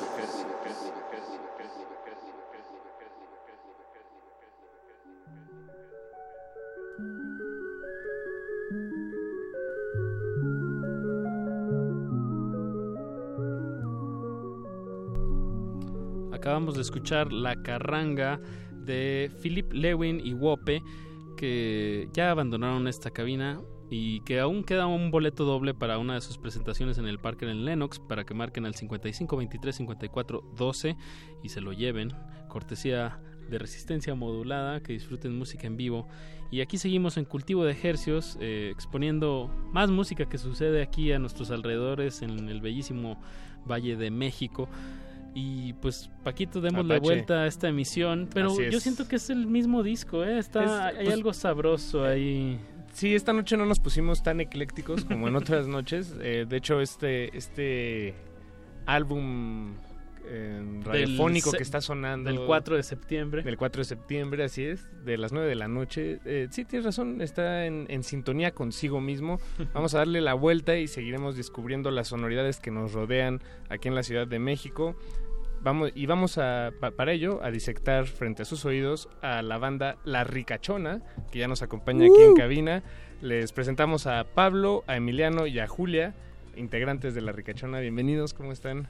Hola, buenas noches. Hola, buenas noches. Buenas noches. Julia armada con así como un rifle, pero es su, su jarana. ¿Es, es jarana? Es jarana, Es jarana. jarana. claro. Es una jarana. Eh, chicos, pues platiquen en la audiencia que no conoce. Digo, ya el nombre La Ricachona da, Señala, da, ¿no? mucha Da- idea. Da pistas. Ajá, da pistas. Bueno, pues eh, muchas gracias por la invitación. Yo soy Pablo Solís, bajista de La Ricachona. Eh, y bueno, La Ricachona es un septeto de música que toca, explora las músicas latinoamericanas, afro-latinoamericanas. Y, y pues bueno, este, aquí está Julia que nos acompaña, que ella, digamos, viene a darle todo el sabor del son jarocho a la ricachona. Y Emiliano que toca el cajón peruano, los bongos, la quijada, este, el campana. guiro, la campana. Que ya nos habías acompañado antes, Emiliano. Veniste Sí. con Maguila hace Sí, unos como meses. bajista de, de Maguila hace unos meses. Bien, bien. Estás involucrado en varios proyectos. Sí, vamos. ¿En, en alguno más? Eh, ya, ya que estamos en- enumerando de una vez. pues por ahora no. Este, estaba en uno que se llama Hombre Desnudo, pero ya se... Ya se vistió. Sí, ya se, exacto. se bañó y se vistió y se fue. Se volvió Godín y dejó de tocar Sí. música. Entonces, un septeto, ¿verdad? ¿Nos dijiste, Pablo? ¿O sexteto? Bueno, septeto. Septeto es la base, es la base mínima A veces de la hay más ricachona. gente. Sí, exactamente. Este, por ejemplo, estamos terminando de grabar un disco y en ese disco hay em, tenemos un pianista invitado, hay un trombón. eh, luego también en conciertos en vivo hay un, eh, un- una rapera o un rapero, una flauta transversa, Mm. un tres cubano Tercero. también. Eh, Entonces, pues sí, el formato, digamos que de música que tocamos, sobre todo, pues nos permite incluirle eh, elementos, ¿no? Sobre todo vientos, cuerdas, metales, que pues eso nunca, nunca sobra. Sí. Pero de base son los, los siete de ustedes. Digo, lo, lo saco el tema porque, Paquito, tenemos hoy un, un, un porcentaje de, de la ricachona bastante interesante. A ver, suéltalo. Pues eh, eh, eh, si son tres de los integrantes, de siete serían el 42.85, 71, 42, 85, 71, 42, Ese nunca lo hemos tenido. 6%. Es creo que la primera vez que tenemos. Y una jarana. Uy, eso complica la jarana, ecuación. ajá, que ya se, se redondea a Somos siete. 45% de la ricachona. Somos siete sin instrumentos, porque ahí te encargo. Sí, bueno, esa es otra parte bien chida de la ricachona, que, o sea, además, o sea, no solamente mezclamos eh, diferentes músicas, eh, digamos, de la región latinoamericana, sino que también eh, la riqueza también viene de la, de la diversidad de instrumentos que utilizamos, porque Claro. tenemos, por ejemplo, Diana canta y toca el arpa, tenemos también el güero que ahorita está de vacaciones, pero que toca el cuatro venezolano.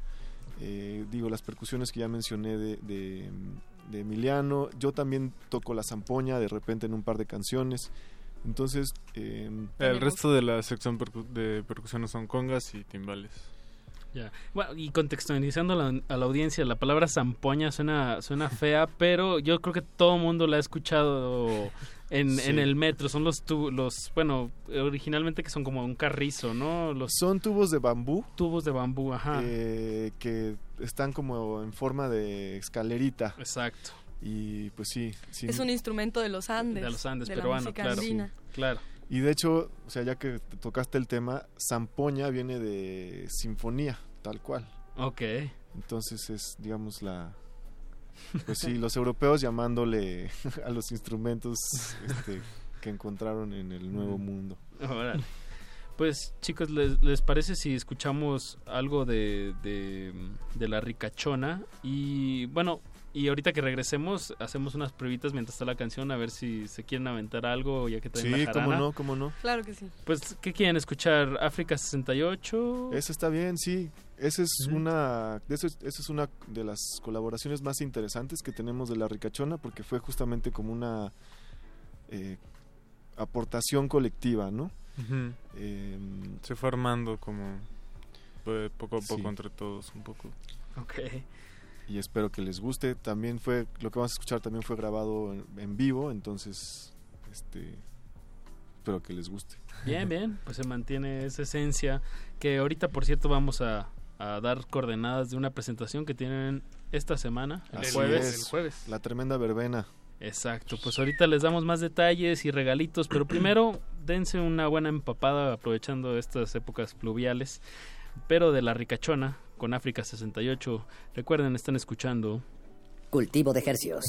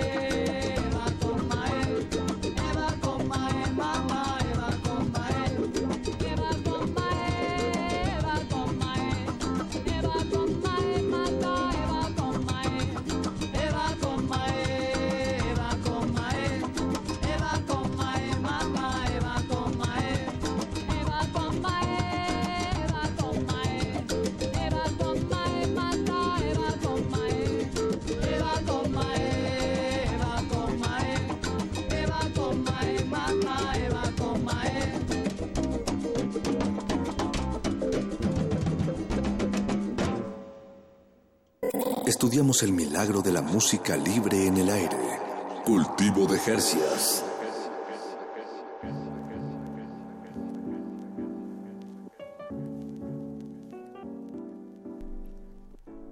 Estamos en compañía de La Ricachona. Lo que escuchamos fue un tema cuyo título es África 68.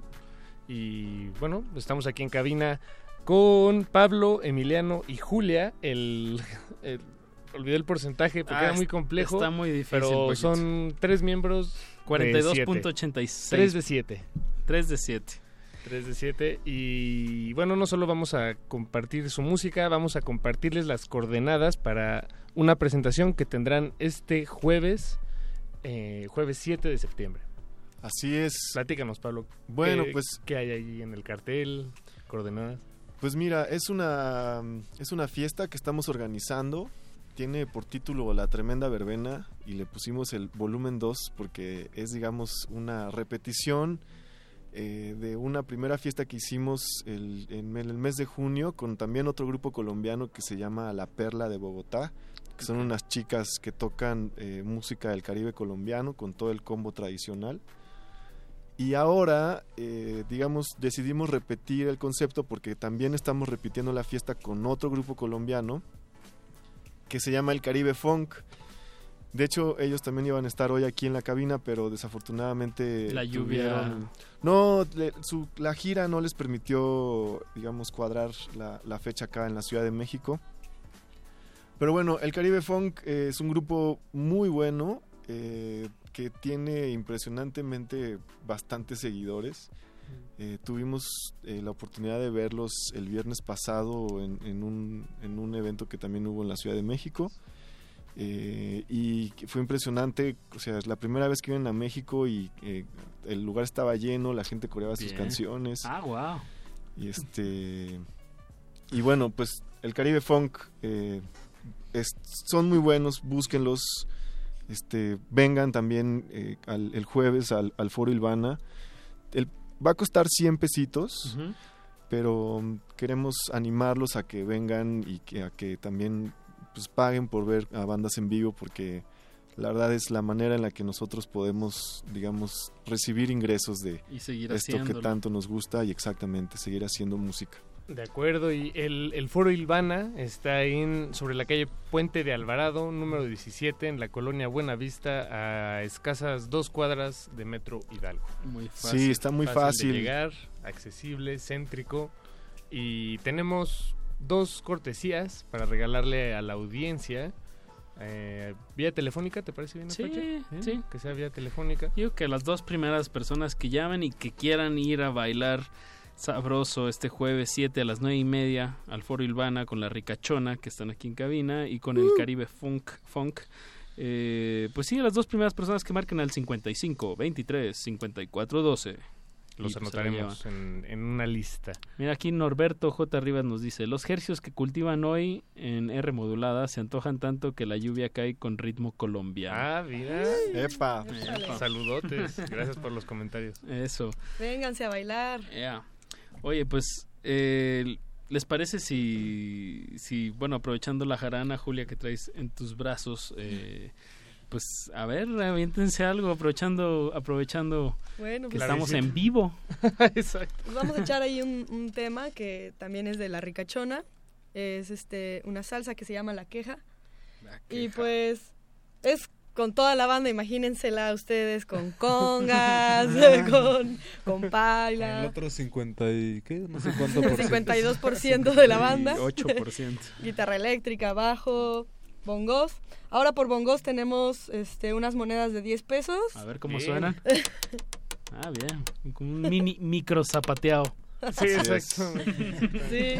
Y tenemos aquí en la voz a Pablo y yo voy a estar tocando la jarana. Bien, pues todas suyas las frecuencias del 96.1 Radio UNAM.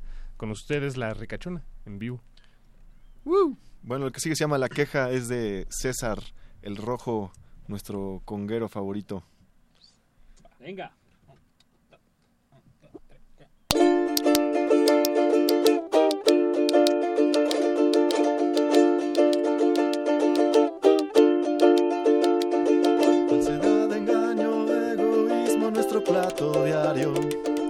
Paricios en un mundo esquivo, henchido de bellacos.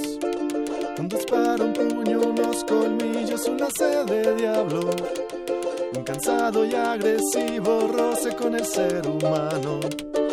Es usual que después de sentirse desgajado se colapse la serenidad. Resulta trágico que sea lógico ceder al vicio, al odio, darle oportunidad de alejarnos de los otros, de perder la virtud, lo que juramos en nuestra flor juventud. Pero date, date cuenta que quien cambia el tiempo eres tú.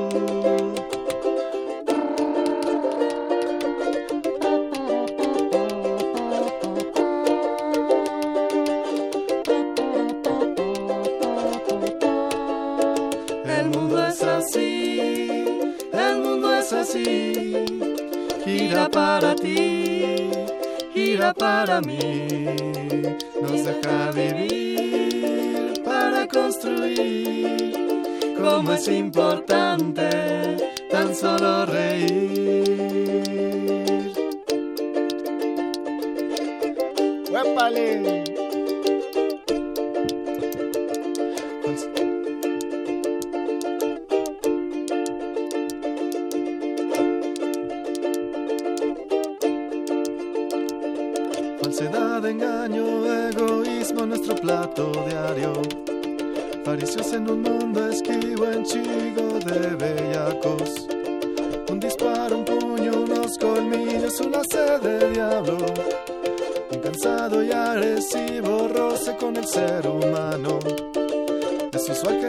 Sentirse desgajado se colapse la serenidad.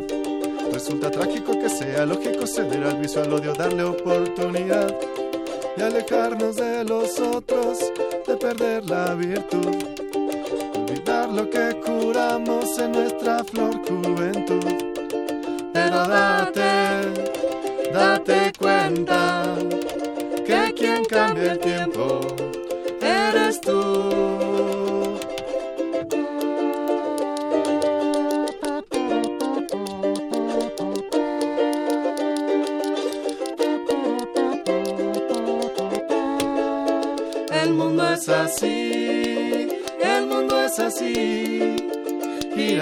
para ti, gira para mí. Nos deja vivir para construir. Como es importante tan solo reír.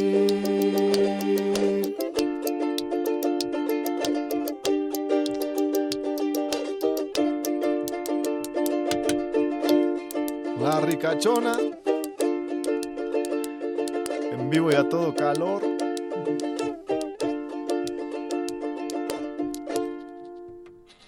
De ejercios. Bravísimo. Aplausos radiofónicos para la ricachona. Qué rico, Gracias, qué rico gracias, se oye. público. Qué rico se oyen esos, esos chasquidos. Son casi acuáticos, ¿no? Mm, Tiene algo así como de, sí. como de gotas. De. Sí, sí, sí, por ahí, por ahí suena.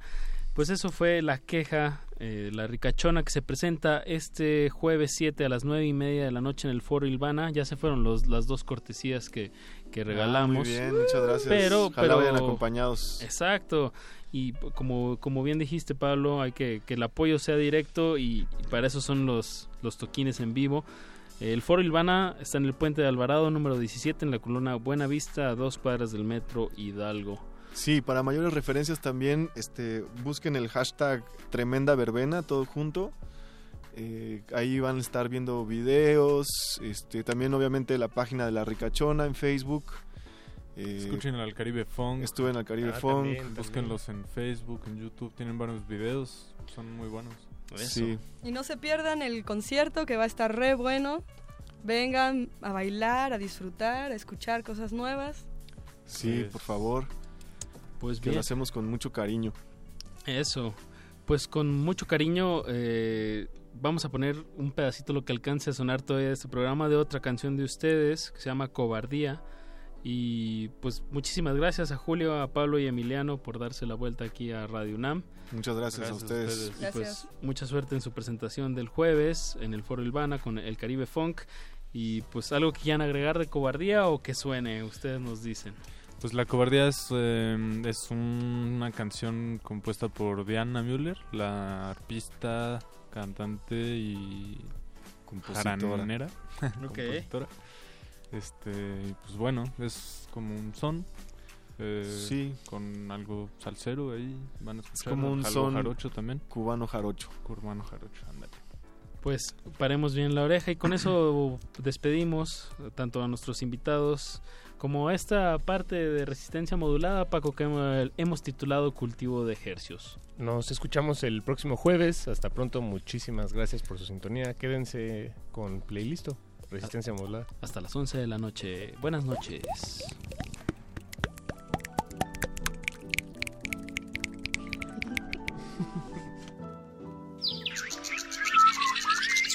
El invernadero sónico debe cerrar sus puertas. Un procedimiento de rutina. Respira. Vuelve. Cultivo de hercios.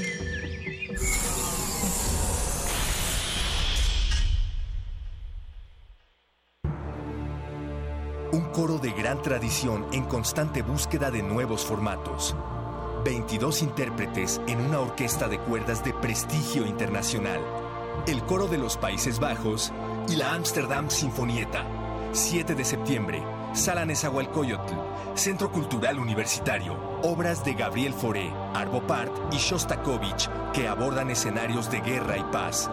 Más información en www.cultura.unam.mx.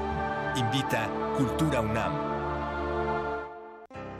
El antiguo colegio de San Ildefonso exhibe la muestra Leo Matis, el muralista de la lente, a 100 años de su nacimiento, que reúne 81 fotografías, además de dibujos, caricaturas y notas periodísticas sobre este maestro de la lente, que contribuyó en forma decisiva para el desarrollo de la fotografía en América Latina y ofrece una visión integral de las cualidades estéticas de su obra. Leo Matis, el muralista de la lente, a 100 años de su nacimiento, se puede visitar en el antiguo colegio de San Ildefonso. Para entender la historia del cine en México, hay que conocer su época de oro. El Cineclub Radio Cinema presenta el ciclo Cuatro grandes directores del cine mexicano. Proyectaremos La otra, de Roberto Gabaldón. ¡Viva la Virgen de Guadalupe! La Virgen que forjó una patria, de Julio Bracho. La Perla, de Emilio Indio Fernández. Y Esquina Baja, de Alejandro Galindo. Todos los miércoles de septiembre a las 6 de la tarde en la sala Julián Carrillo. Adolfo Prieto, 133, Colonia del Valle. Radio UNAM. Experiencia sonora. Resistencia modulada.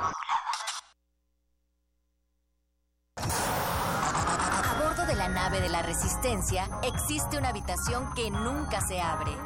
Excepto la última hora del último día de la semana. Ahí- Ahí vamos a reírnos del mundo, a demoler los muros con canciones, a bailar en la posición que queramos. Todos eligen la música. Todos la disfrutan. Todos la bailan. El Buscapiés. Tú eres el alma de esta fiesta. Viernes, 22 horas. Por el 96.1 de FM. Radio UNAM.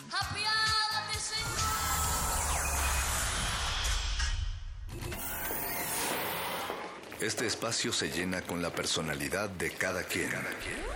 Este espacio suena igual que el pasado y las aficiones de una persona.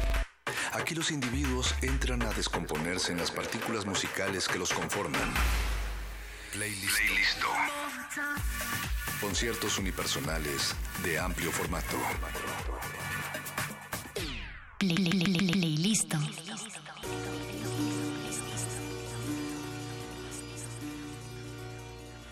The Muffin Man is seated at the table in the laboratory of the Utility Muffin Research Kitchen. Reaching for an oversized chrome spoon, he gathers an intimate quantity of dried muffin remnants and, brushing his scapular aside, proceeds to dump these inside of his shirt. He turns to us and speaks. Some people like cupcakes better. I, for one, care less for them. Arrogantly twisting the sterile canvas snoot of a fully charged icing anointment utensil, he puts forth a quarter ounce green rosette. Let's try that again. He puts forth a quarter ounce green rosette near the summit of a dense but radiant muffin of his own design. Later he says, Some people, some people like cupcakes exclusively, while myself I say, There is not, nor ought there be, nothing so exalted on the face of God's gray earth as that prince of foods, the muffin. Girl, you thought it was a man, but it was a muffin. He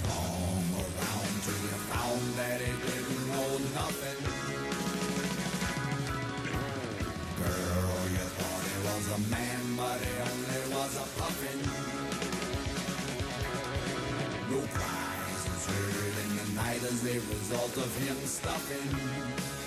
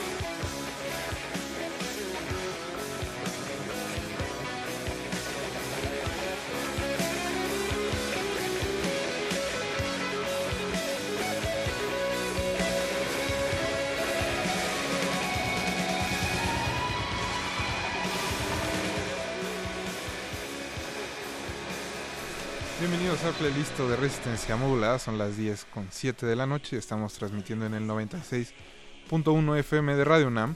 Mi nombre es Rafael Paz y esta noche los voy a estar acompañando en esta curaduría musical que tenemos todos los lunes a las 10. Esta noche tenemos una invitada muy especial porque se dedica a comer y lo disfruta mucho, mucho más que ustedes. Te estoy viendo a ti, Eduardo Luis, estás un poco flaco. Sí, un poco. Pero bueno, nuestra invitada de esta noche es Sanik Sondo de Gordos Profesionales. Chanik, ¿cómo estás? Hola, muy bien, muchas gracias, gracias por tenerme aquí. No, muchas gracias a ti por venir esta noche y con esta lluvia por toda la ciudad. Sí, sí, la verdad es que estuvo bastante cañón. De hecho, nos dieron un besito cuando venía para acá en No, el coche. bueno. Sí, Bueno, con esta lluvia cualquier accidente puede pasar.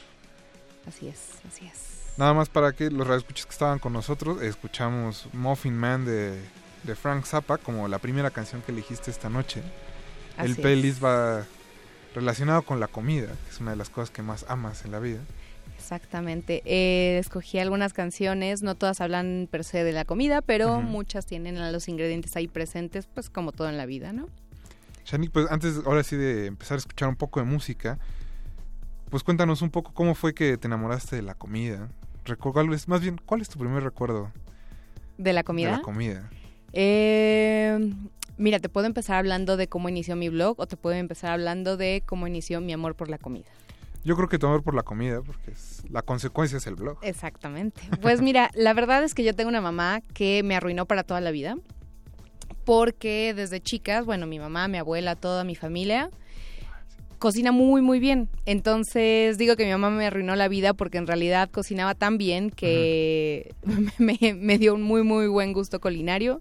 Me enseñó a cocinar desde muy chica y ya nada me satisfacía a menos que fuera lo mejor y absolutamente mejor que de la comida. Entonces yo creo que ahí empezó y este, además de que para mí cocinar se me hacía hasta como una especie de, ¿cómo decirlo? Como como una poción mágica, ¿no? Eh, yo me sentía una bruja en la cocina mientras hacía mis pociones mágicas y luego la gente se las comía y le gustaban muchísimo y entonces ya era como compartir esa, esa emoción y ese amor que yo tengo por la comida con las demás personas. Se me hacía muy bonito. Es, es muy bonito compartir la mesa. Creo que es de los momentos más especiales del día. Es muy bonito compartir la mesa, platicar después de la mesa y con nosotros como mexicanos podemos acabar de comer y seguir hablando de comida, ¿no? Entonces, Exacto. este sí, así así fue como empezó todo. Pues, ¿qué te parece si escuchamos un poco más de música y regresamos para hablar de gordos profesionales? Por favor, con muchísimo gusto. Vamos a escuchar a Fruta Fresca de Carlos Vives y después Mayonesa de Chocolate para que vayan agarrando algo de ritmo, Para que vayan agarrando ritmo y sabrosura. se quiten las reumas y nosotros vamos a seguir en resistencia modulada. No se despeguen. Play, play, play, playlist.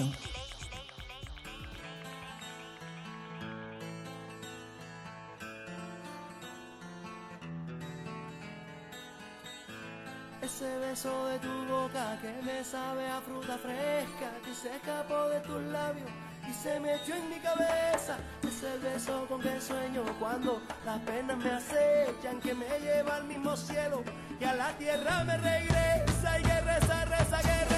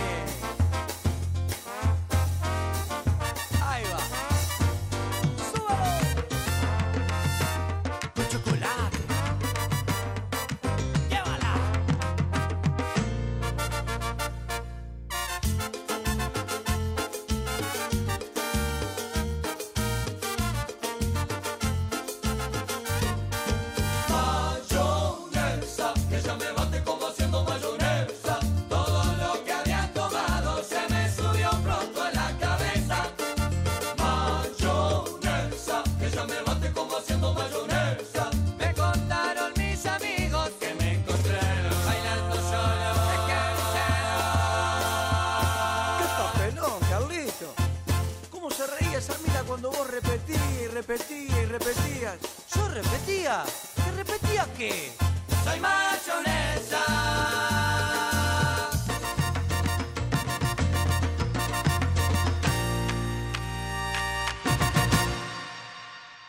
Play, play, play, play, listo.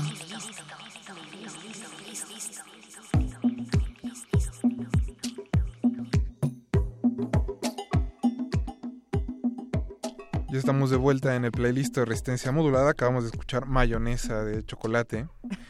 Que voy a decir que tenía años que no escuchaba esa canción. y recuerden que estamos en redes sociales, en Twitter como arroba R modulada y en Facebook como Resistencia Modulada. Déjenos todos sus comentarios y todas las dudas y preguntas que tengan para Shanik. Eh, Danae Silva nos dice que cómo es que llega uno a ser foodie influencer. Ya más o menos nos decías cómo fue que te enamoraste de la comida, pero Así es, así es. ¿cómo es que inicia Gordos Profesionales? Pues mira, Gordos Profesionales era una especie de hobby que yo tenía hace que empezó hace tres años. A mí, además de la sabrosura y la gordura y todo lo que tenga que ver con comida, me gusta mucho escribir. Entonces, hace tres años dije, ah, pues voy a abrir un blog y como ejercicio creativo voy a escribir de algo que me guste. Sí, sí, sí. Y pues me gusta la tragadera, ¿no? Entonces decidimos hacer, bueno, decidí hacer ese blog en, el- en ese momento. Y una cosa llevó a la otra. La verdad es que al parecer a mucha gente le gusta comer, a mucha gente le gusta cómo, cómo eh, hablamos de comida con un gran sentido del humor. No porque yo sea muy humilde, ¿verdad? Y tengo un gran sentido del humor. Pero, este, pues sí, les gustó bastante y pues ya sabes que empiezas, ¿no? Y escribes tu blog. Y, ay, pero pues para que las personas lean el blog le tengo que hacer una página de Facebook. Y entonces vamos a hacer una página de Facebook.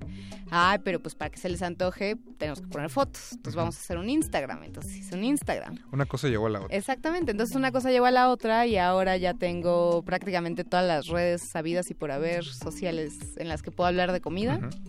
Y pues ¿qué, qué más te digo? No Solo sé. fue algo que sucedió. solo, solo sucedió, la verdad es que yo creo que la, la comida me ha traído muy buena suerte. Es, No, yo te creo regresa que la sabrosura. Tenerle amor a la comida es algo especial porque yo veo mucha gente que se hierve unas calabazas y dice que eso es comida y lo siento como un insulto muy personal.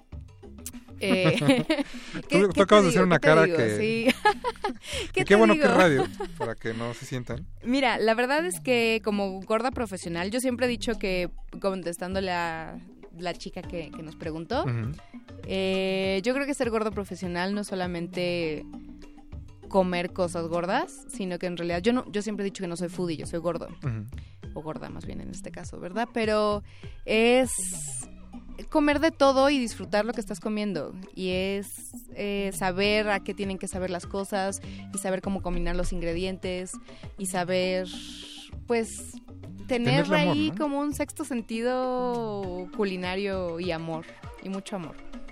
Siempre que, que leo como críticos de comida, recuerdo en Ratatouille el crítico que hay, ¿no? que le dice que, que comer no es un pasatiempo sino su vida y que el- justo la comida es algo más que solo, pues eso, pasarse el rato y voy a hacer esto y ya. Sí, yo no, tengo. yo no tolero a las personas que, así como tú dices, se hierve- hierven calabazas y que te hablan de que la comida solamente es como, eh, híjole, que dicen como gasolina Ajá. y ya. No, no, se están perdiendo una gran parte de la vida. No, y Mira, tallas hay muchas, viaje, pero vida solo hay una. Eso. No, y creo que es, es todo un viaje, ¿no? O sea, es decía un amigo que no hay no hay forma de regresar a las calabazas hervidas cuando cuando ya aprendiste que si le echas tantita albahaca al, al, al bistec te sabe mejor. Exactamente. le empiezas a poner más cosas, te haces tu vinito, lo Claro, lo claro, cuando ya lo maridas y lo enfrías y le pones un poquito de ajo aquí, un poquito de estragón por allá. Exacto. Bueno, yo tengo hasta mi huertita ahí en mi balcón con todas las hierbas. Porque no hay nada como una hierba fresca. Exactamente, no hay nada como una hierba fresca, muy bien dicho. y nada como una hierba para que la comida te sepa mejor, ¿verdad? Pero bueno, Shanik, entonces, ¿cuál sería la definición perfecta de un gordo profesional? Pues mira, un gordo profesional, eh, y qué bueno que tocas el punto, porque mucha gente tiene gordofobia. Ah, me ha pasado en muchos lugares que me dicen como, ay, es que me gusta mucho tu blog, pero ¿por qué gordos profesionales? Es que la palabra, ¿no? Implica que pues, son personas que tienen problemas de obesidad, etcétera, etcétera. Pero la verdad es que un gordo profesional es una cuestión de actitud. Es de espíritu. Exactamente, es un estilo de vida, no es una condición del cuerpo. Tú puedes ser la persona más flaca y que te y que te fascine comer y eres un gordo profesional de corazón. Entonces, a nosotros nos gusta comer rico, sin culpas, usando todos los sentidos. No tenemos pena de nuestra gordura, la aceptamos porque es de nuestra alma y nos representa el amor más genuino que es el amor a la comida. Y el amor más fiel, diría yo. Exactamente. es que sí, como tú dices, no puedes regresar a las calabazas servidas una vez que... No, no, no. Pues ya te, te, te vuelves fiel para la gordura por el resto de tu vida. Eh, Shanik, mientras nos están escuchando los radioescuchas que quieran checar tus redes, ¿cuáles son? Mira, tenemos el Facebook, que nos pueden encontrar como Gordos Profesionales. Tenemos el Twitter, que es arroba gordos-pro. Tenemos el Instagram, que es arroba gordos profesionales. Y tenemos un canal de YouTube que se llama igual Gordos Profesionales. Eh, también subimos videos ahí de vez en cuando. Y la página de internet es gordosprofesionales.com. Pues, ¿qué les parece si ustedes van y checan las fotografías y los artículos de Shanik mientras escuchamos un poco más de música? Y denos muchos likes, por favor. Denle like y vamos con un pequeño homenaje a Marte Duele. No, no es cierto. Pero algo parecido. Perdón, Beto, perdón. Recuerden que Beto está en la producción. Eduardo Luis y también el señor Agustín Muli en los controles. Pero vamos a escuchar Sabor a Chocolate de Elefante y después Barbacoa de Georgie Dan. No se despeguen, están en el 96.1 de FM.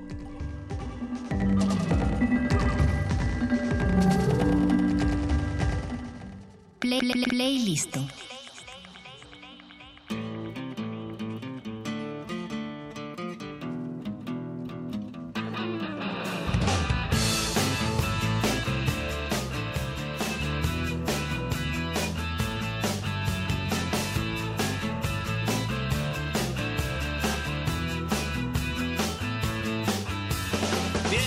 unos ojos que me invitan a probarte. Piel de duraznillo, corazón de chocolate, alma de manzana que me invita al paraíso. Y un par de melones porque Dios así lo quiso. ¿Por qué te fuiste? ¿Cuándo es que volverás? ¿Qué cosa me diste? Que no te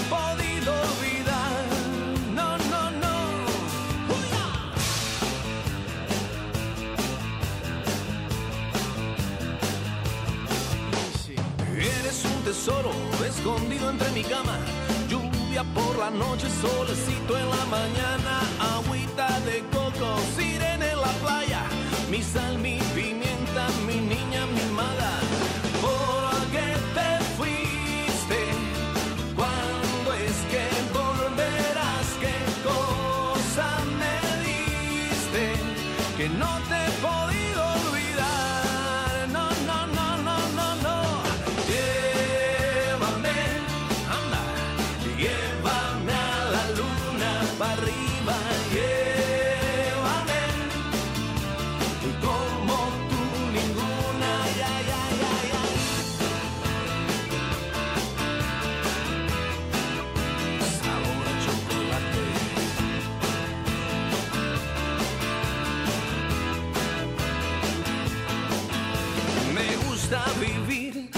gusta soñar. ¿Qué puedo pedir si he nacido para gozar? Tu boca es mi vicio, tu amor mi aeropuerto y mi pasaporte para subir al cielo. ¿Por qué te fuiste? ¿Cuándo es que volverás?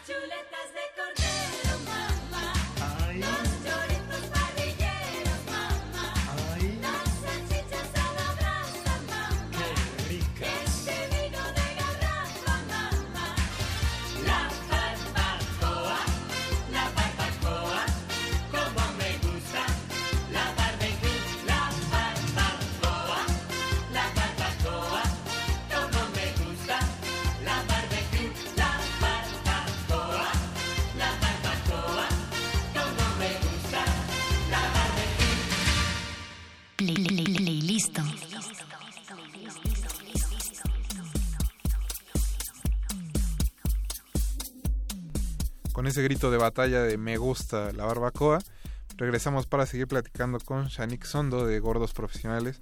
Shanik, pues ya se están comunicando todos nuestros amigos por redes. Le mandamos un saludo a Ana Marí, a Lorenz. Aquí en Twitter, eh, JJ Negrete nos dice que él aprendió a cocinar con Chepina Peralta y Mónica Patiño en el Canal 11. Un saludo a nuestra hermana eh, radiodifusora. Bueno, ¿Sabes, ¿Sabes que siempre he querido hacer un video con Chepina Peralta? ojalá, estaría increíble. Estaría increíble, ¿no? Emanuel Hernández nos dice que buenas rolitas, buenas noches.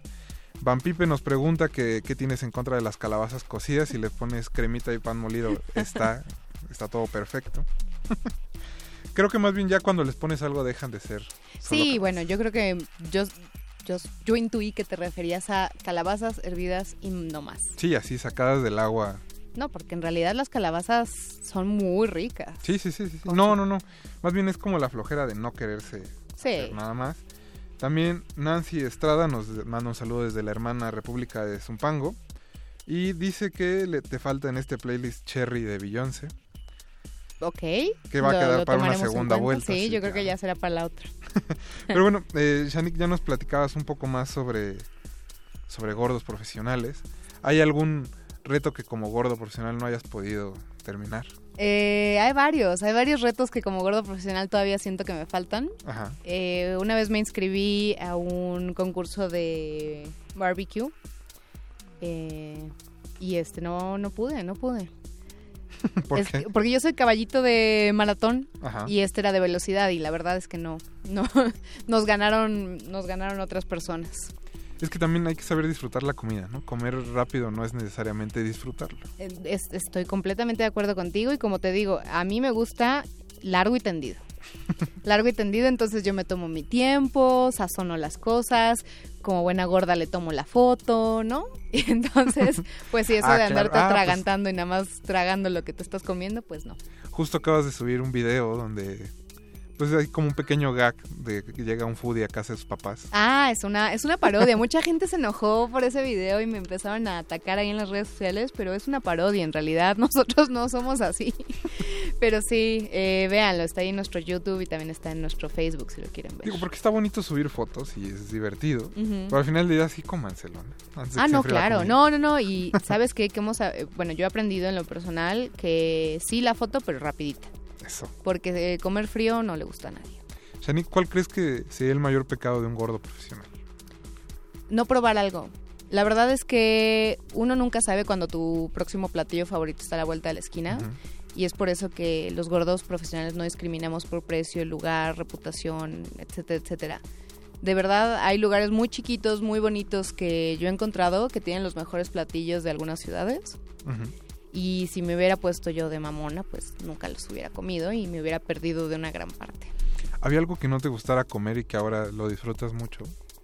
¿Sabes qué? Me dan por, e- por etapas. Eh, por gusto creo que no, pero por ejemplo antes yo no era, yo ahora yo soy alérgica a los rábanos y no siempre lo fui. La verdad es que el pozole nunca fue lo mismo después de eso, pero pues ni modo que le hago si se me cierra la garganta.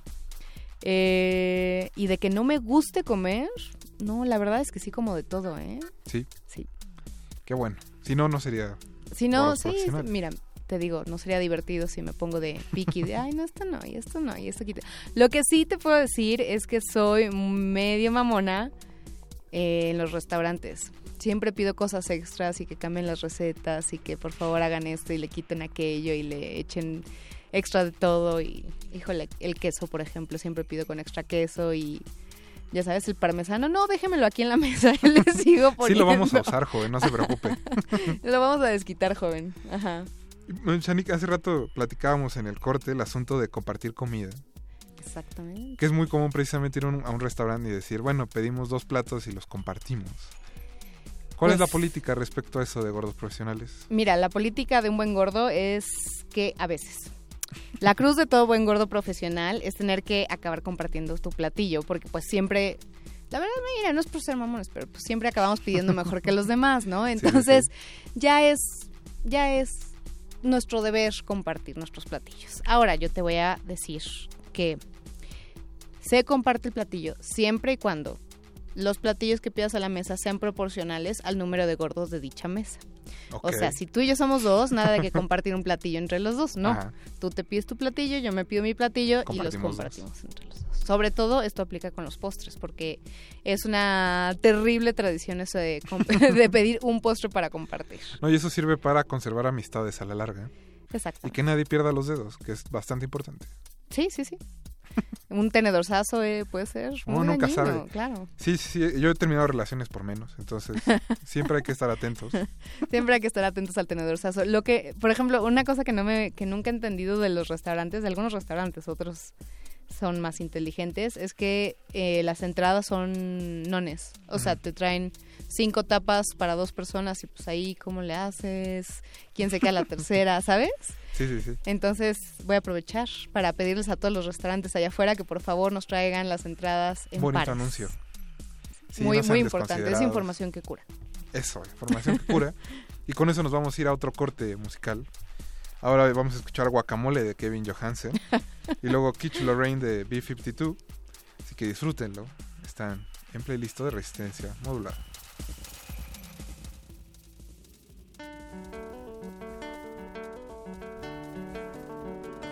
Sitting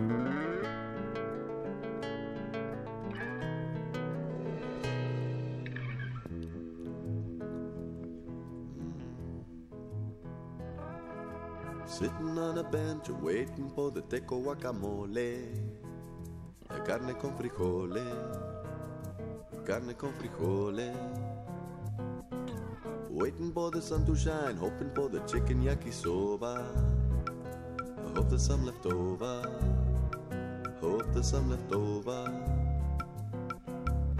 Ay, mami, ¿qué está haciendo? ¿Dónde va? Ay, papi, no sé, pero vete ya. Even when the pompa taking on a hole. Guacamole.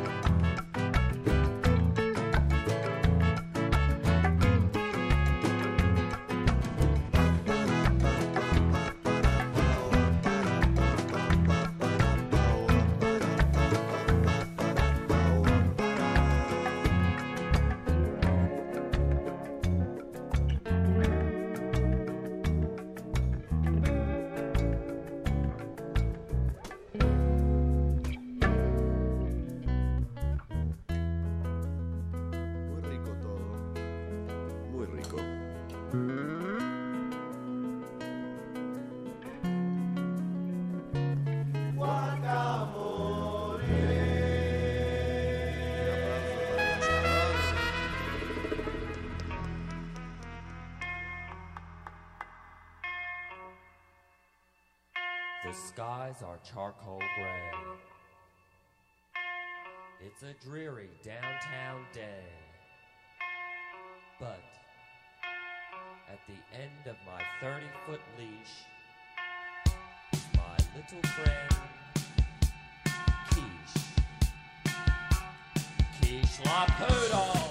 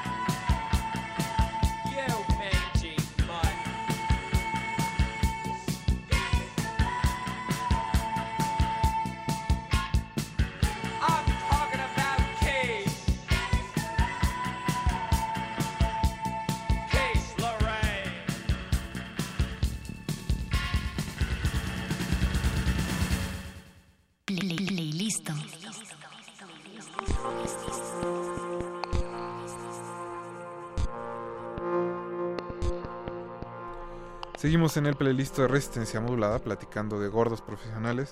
Shanik, acabamos de escuchar a B52 con Kitsch Lorraine y bueno, pla- platicábamos en el corte la importancia, o más bien nuestra duda principal es si un gordo profesional debe saber cocinar o no. Este, fíjate que es un tema muy controversial. Hay muchos foodies que no saben cocinar y que son grandes foodies y saben mucho de comida. Pero yo considero que un gordo profesional sí debe de saber cocinar. Ah, polémica. Si tienen quejas y sugerencias, nada. Eh, la verdad es que yo creo que sí, sí debemos de saber cocinar y además de- tenemos que echarle ganas, porque es parte del viaje, ¿sabes? Nosotros disfrutamos de la comida aún antes de tenerla en el plato. Sí, sí, sí. Eh, tan solo ir al súper ya te emocionas y vas por un queso y acabas con muchísimo dinero en el carrito, pero lo disfrutas y lo maridas y entonces empiezas con que, ay, voy a hacer unas calabazas con queso y crema. Ah, pero ¿sabes qué le quedaría bien? Un jitomatito. y pues necesito tomar algo, entonces vamos a ver por qué lo maridamos, exactamente. Y luego, pero pues las calabazas son como un side dish, ¿no? Deberíamos de una carnita asada. Entonces te compras tu carne y acabas con el postre, y acabas planeando la comida de mañana y una sopa y etcétera, etcétera. Entonces la verdad es que sí le echamos muchas ganas. Y bueno, ni siquiera me voy a meter a hablar de cuando hacemos un asado, porque ahí ya es toda una cultura a la carne asada y desde que lo preparas y el carbón y el carbón de manzana y Sí, obviamente hay que elegir bien el carbón. todo, todo, todo. Y aparte siempre está la competencia, ¿no? De los gordos de quién sabe prenderlo y quién va a hacer la carne y quién va a estar ahí al lado y es, es algo... Es verdad. es de orgullo. es de Yo siempre orgullo. digo de broma que es un- cualquier cosa es un estilo de vida porque al parecer eso hace que se lo tome la gente más en serio. Pero gordo, ser gordo sí es un estilo de vida. Es un gran estilo de vida. Estoy muy En orgullosa de efecto. ser gorda profesional. Sí. Shanik, también, antes de que se nos acabe el tiempo, Sí, estás sí, sí. participando en un concurso donde compites contra otros foodies y otros Exactamente, influencers. exactamente. Es un concurso, puedo decir todas las páginas, sí, sí. ¿verdad? Es un concurso que está haciendo Editorial Expansión. Ujú. Eh, se llama los Gourmet Awards. La página es gourmetawards.mx. Y nosotros estamos, eh, estamos concursando en la parte de food blogs. Eh, se llama, en esta edición se llama La Cocina de Todos. Tienen el hashtag, la, hashtag La Cocina de Todos. Y hay una página para votar. Entonces, el- por favor voten por nosotros, somos gordos profesionales. Como referencia, soy la pelirroja que tiene una baguette. No, creo que no hay pierde. Creo que no hay pierde, pero eh, eh, se pueden meter a la página que es gourmetawards.mx. Ahí hay un menú en donde dice vota por la cocina de todos. Y para votar le tienen que dar clic en mi nombre y no en mi foto. Para que no se confunda. Es importante. Y voten mucho por nosotros para que podamos ganar y seguir hablando de sabrosura con todos ustedes. Shanik, pues ¿qué te parece si antes de despedirnos de esta hora escuchamos un poco más de música y ya Me parece regresamos? perfecto. Sigue Banana Split de The Dickies y Pork and Beans de Wizard. que Se acaban de presentar en Monterrey hace 15 días. Así que no se despeguen, regresamos a Resistencia Modulada.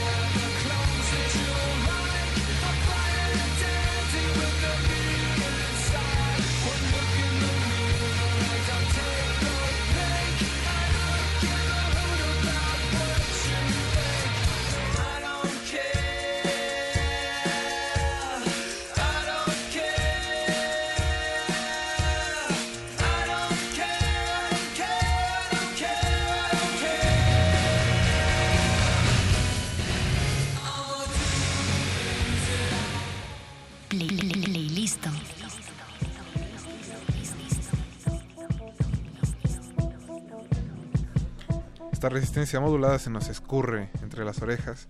Shanik, muchas gracias por habernos acompañado esta Muchas noche. gracias a ustedes por habernos invitado. No quiero que dejes esta cabina sin que nos contestes lo que creo que es la pregunta más importante de la noche. ¿Cuál es tu comida favorita? Em, tipo de comida tengo muchas, pero mi Esa es platillo, la respuesta correcta, no saber qué decir. mi platillo favorito y el primer y la primera entrada de mi blog Ever and Ever es el chile en nogada. Es La verdad es que soy muy fan del chile en nogada y ahorita es mi mero La ahora sí que temporada. mi mero mole, también Sí, me gusta sí, mucho sí. el mole. Uy, el mole de olla no te digo. No, es que es difícil elegir, por eso. la verdad es que sí, también me gusta mucho sushi, la comida italiana, las pastas me salen muy bien. Ujú. La carne, no podría vivir sin carne. ¿Qué te digo?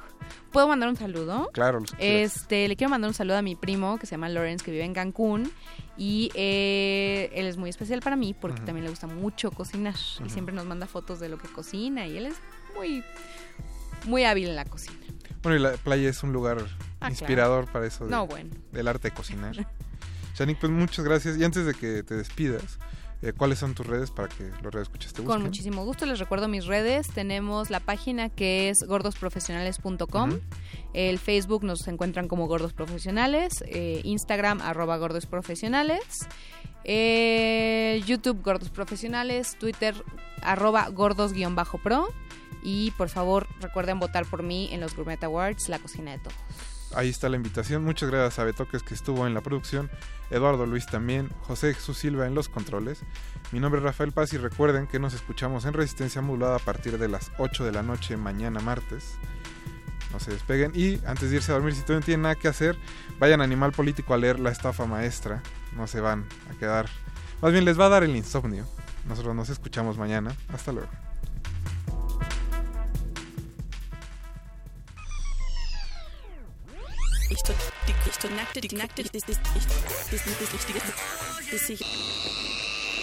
El simulador ha resistido más tiempo esta sobrecarga sináptica. Necesitamos evacuarlo mientras se enfría. Play listo. I'm gonna be around my vegetables. I'm gonna chow down my vegetables. I love you most all. My favorite vegetable.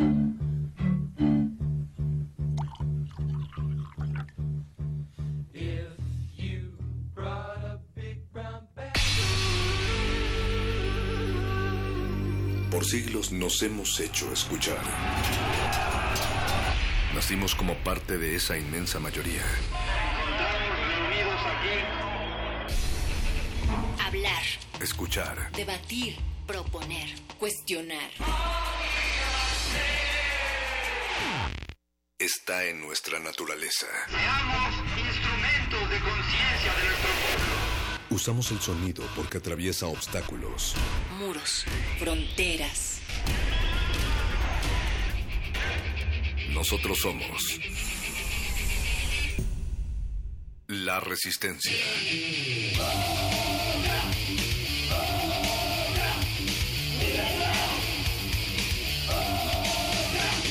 Resistencia modulada.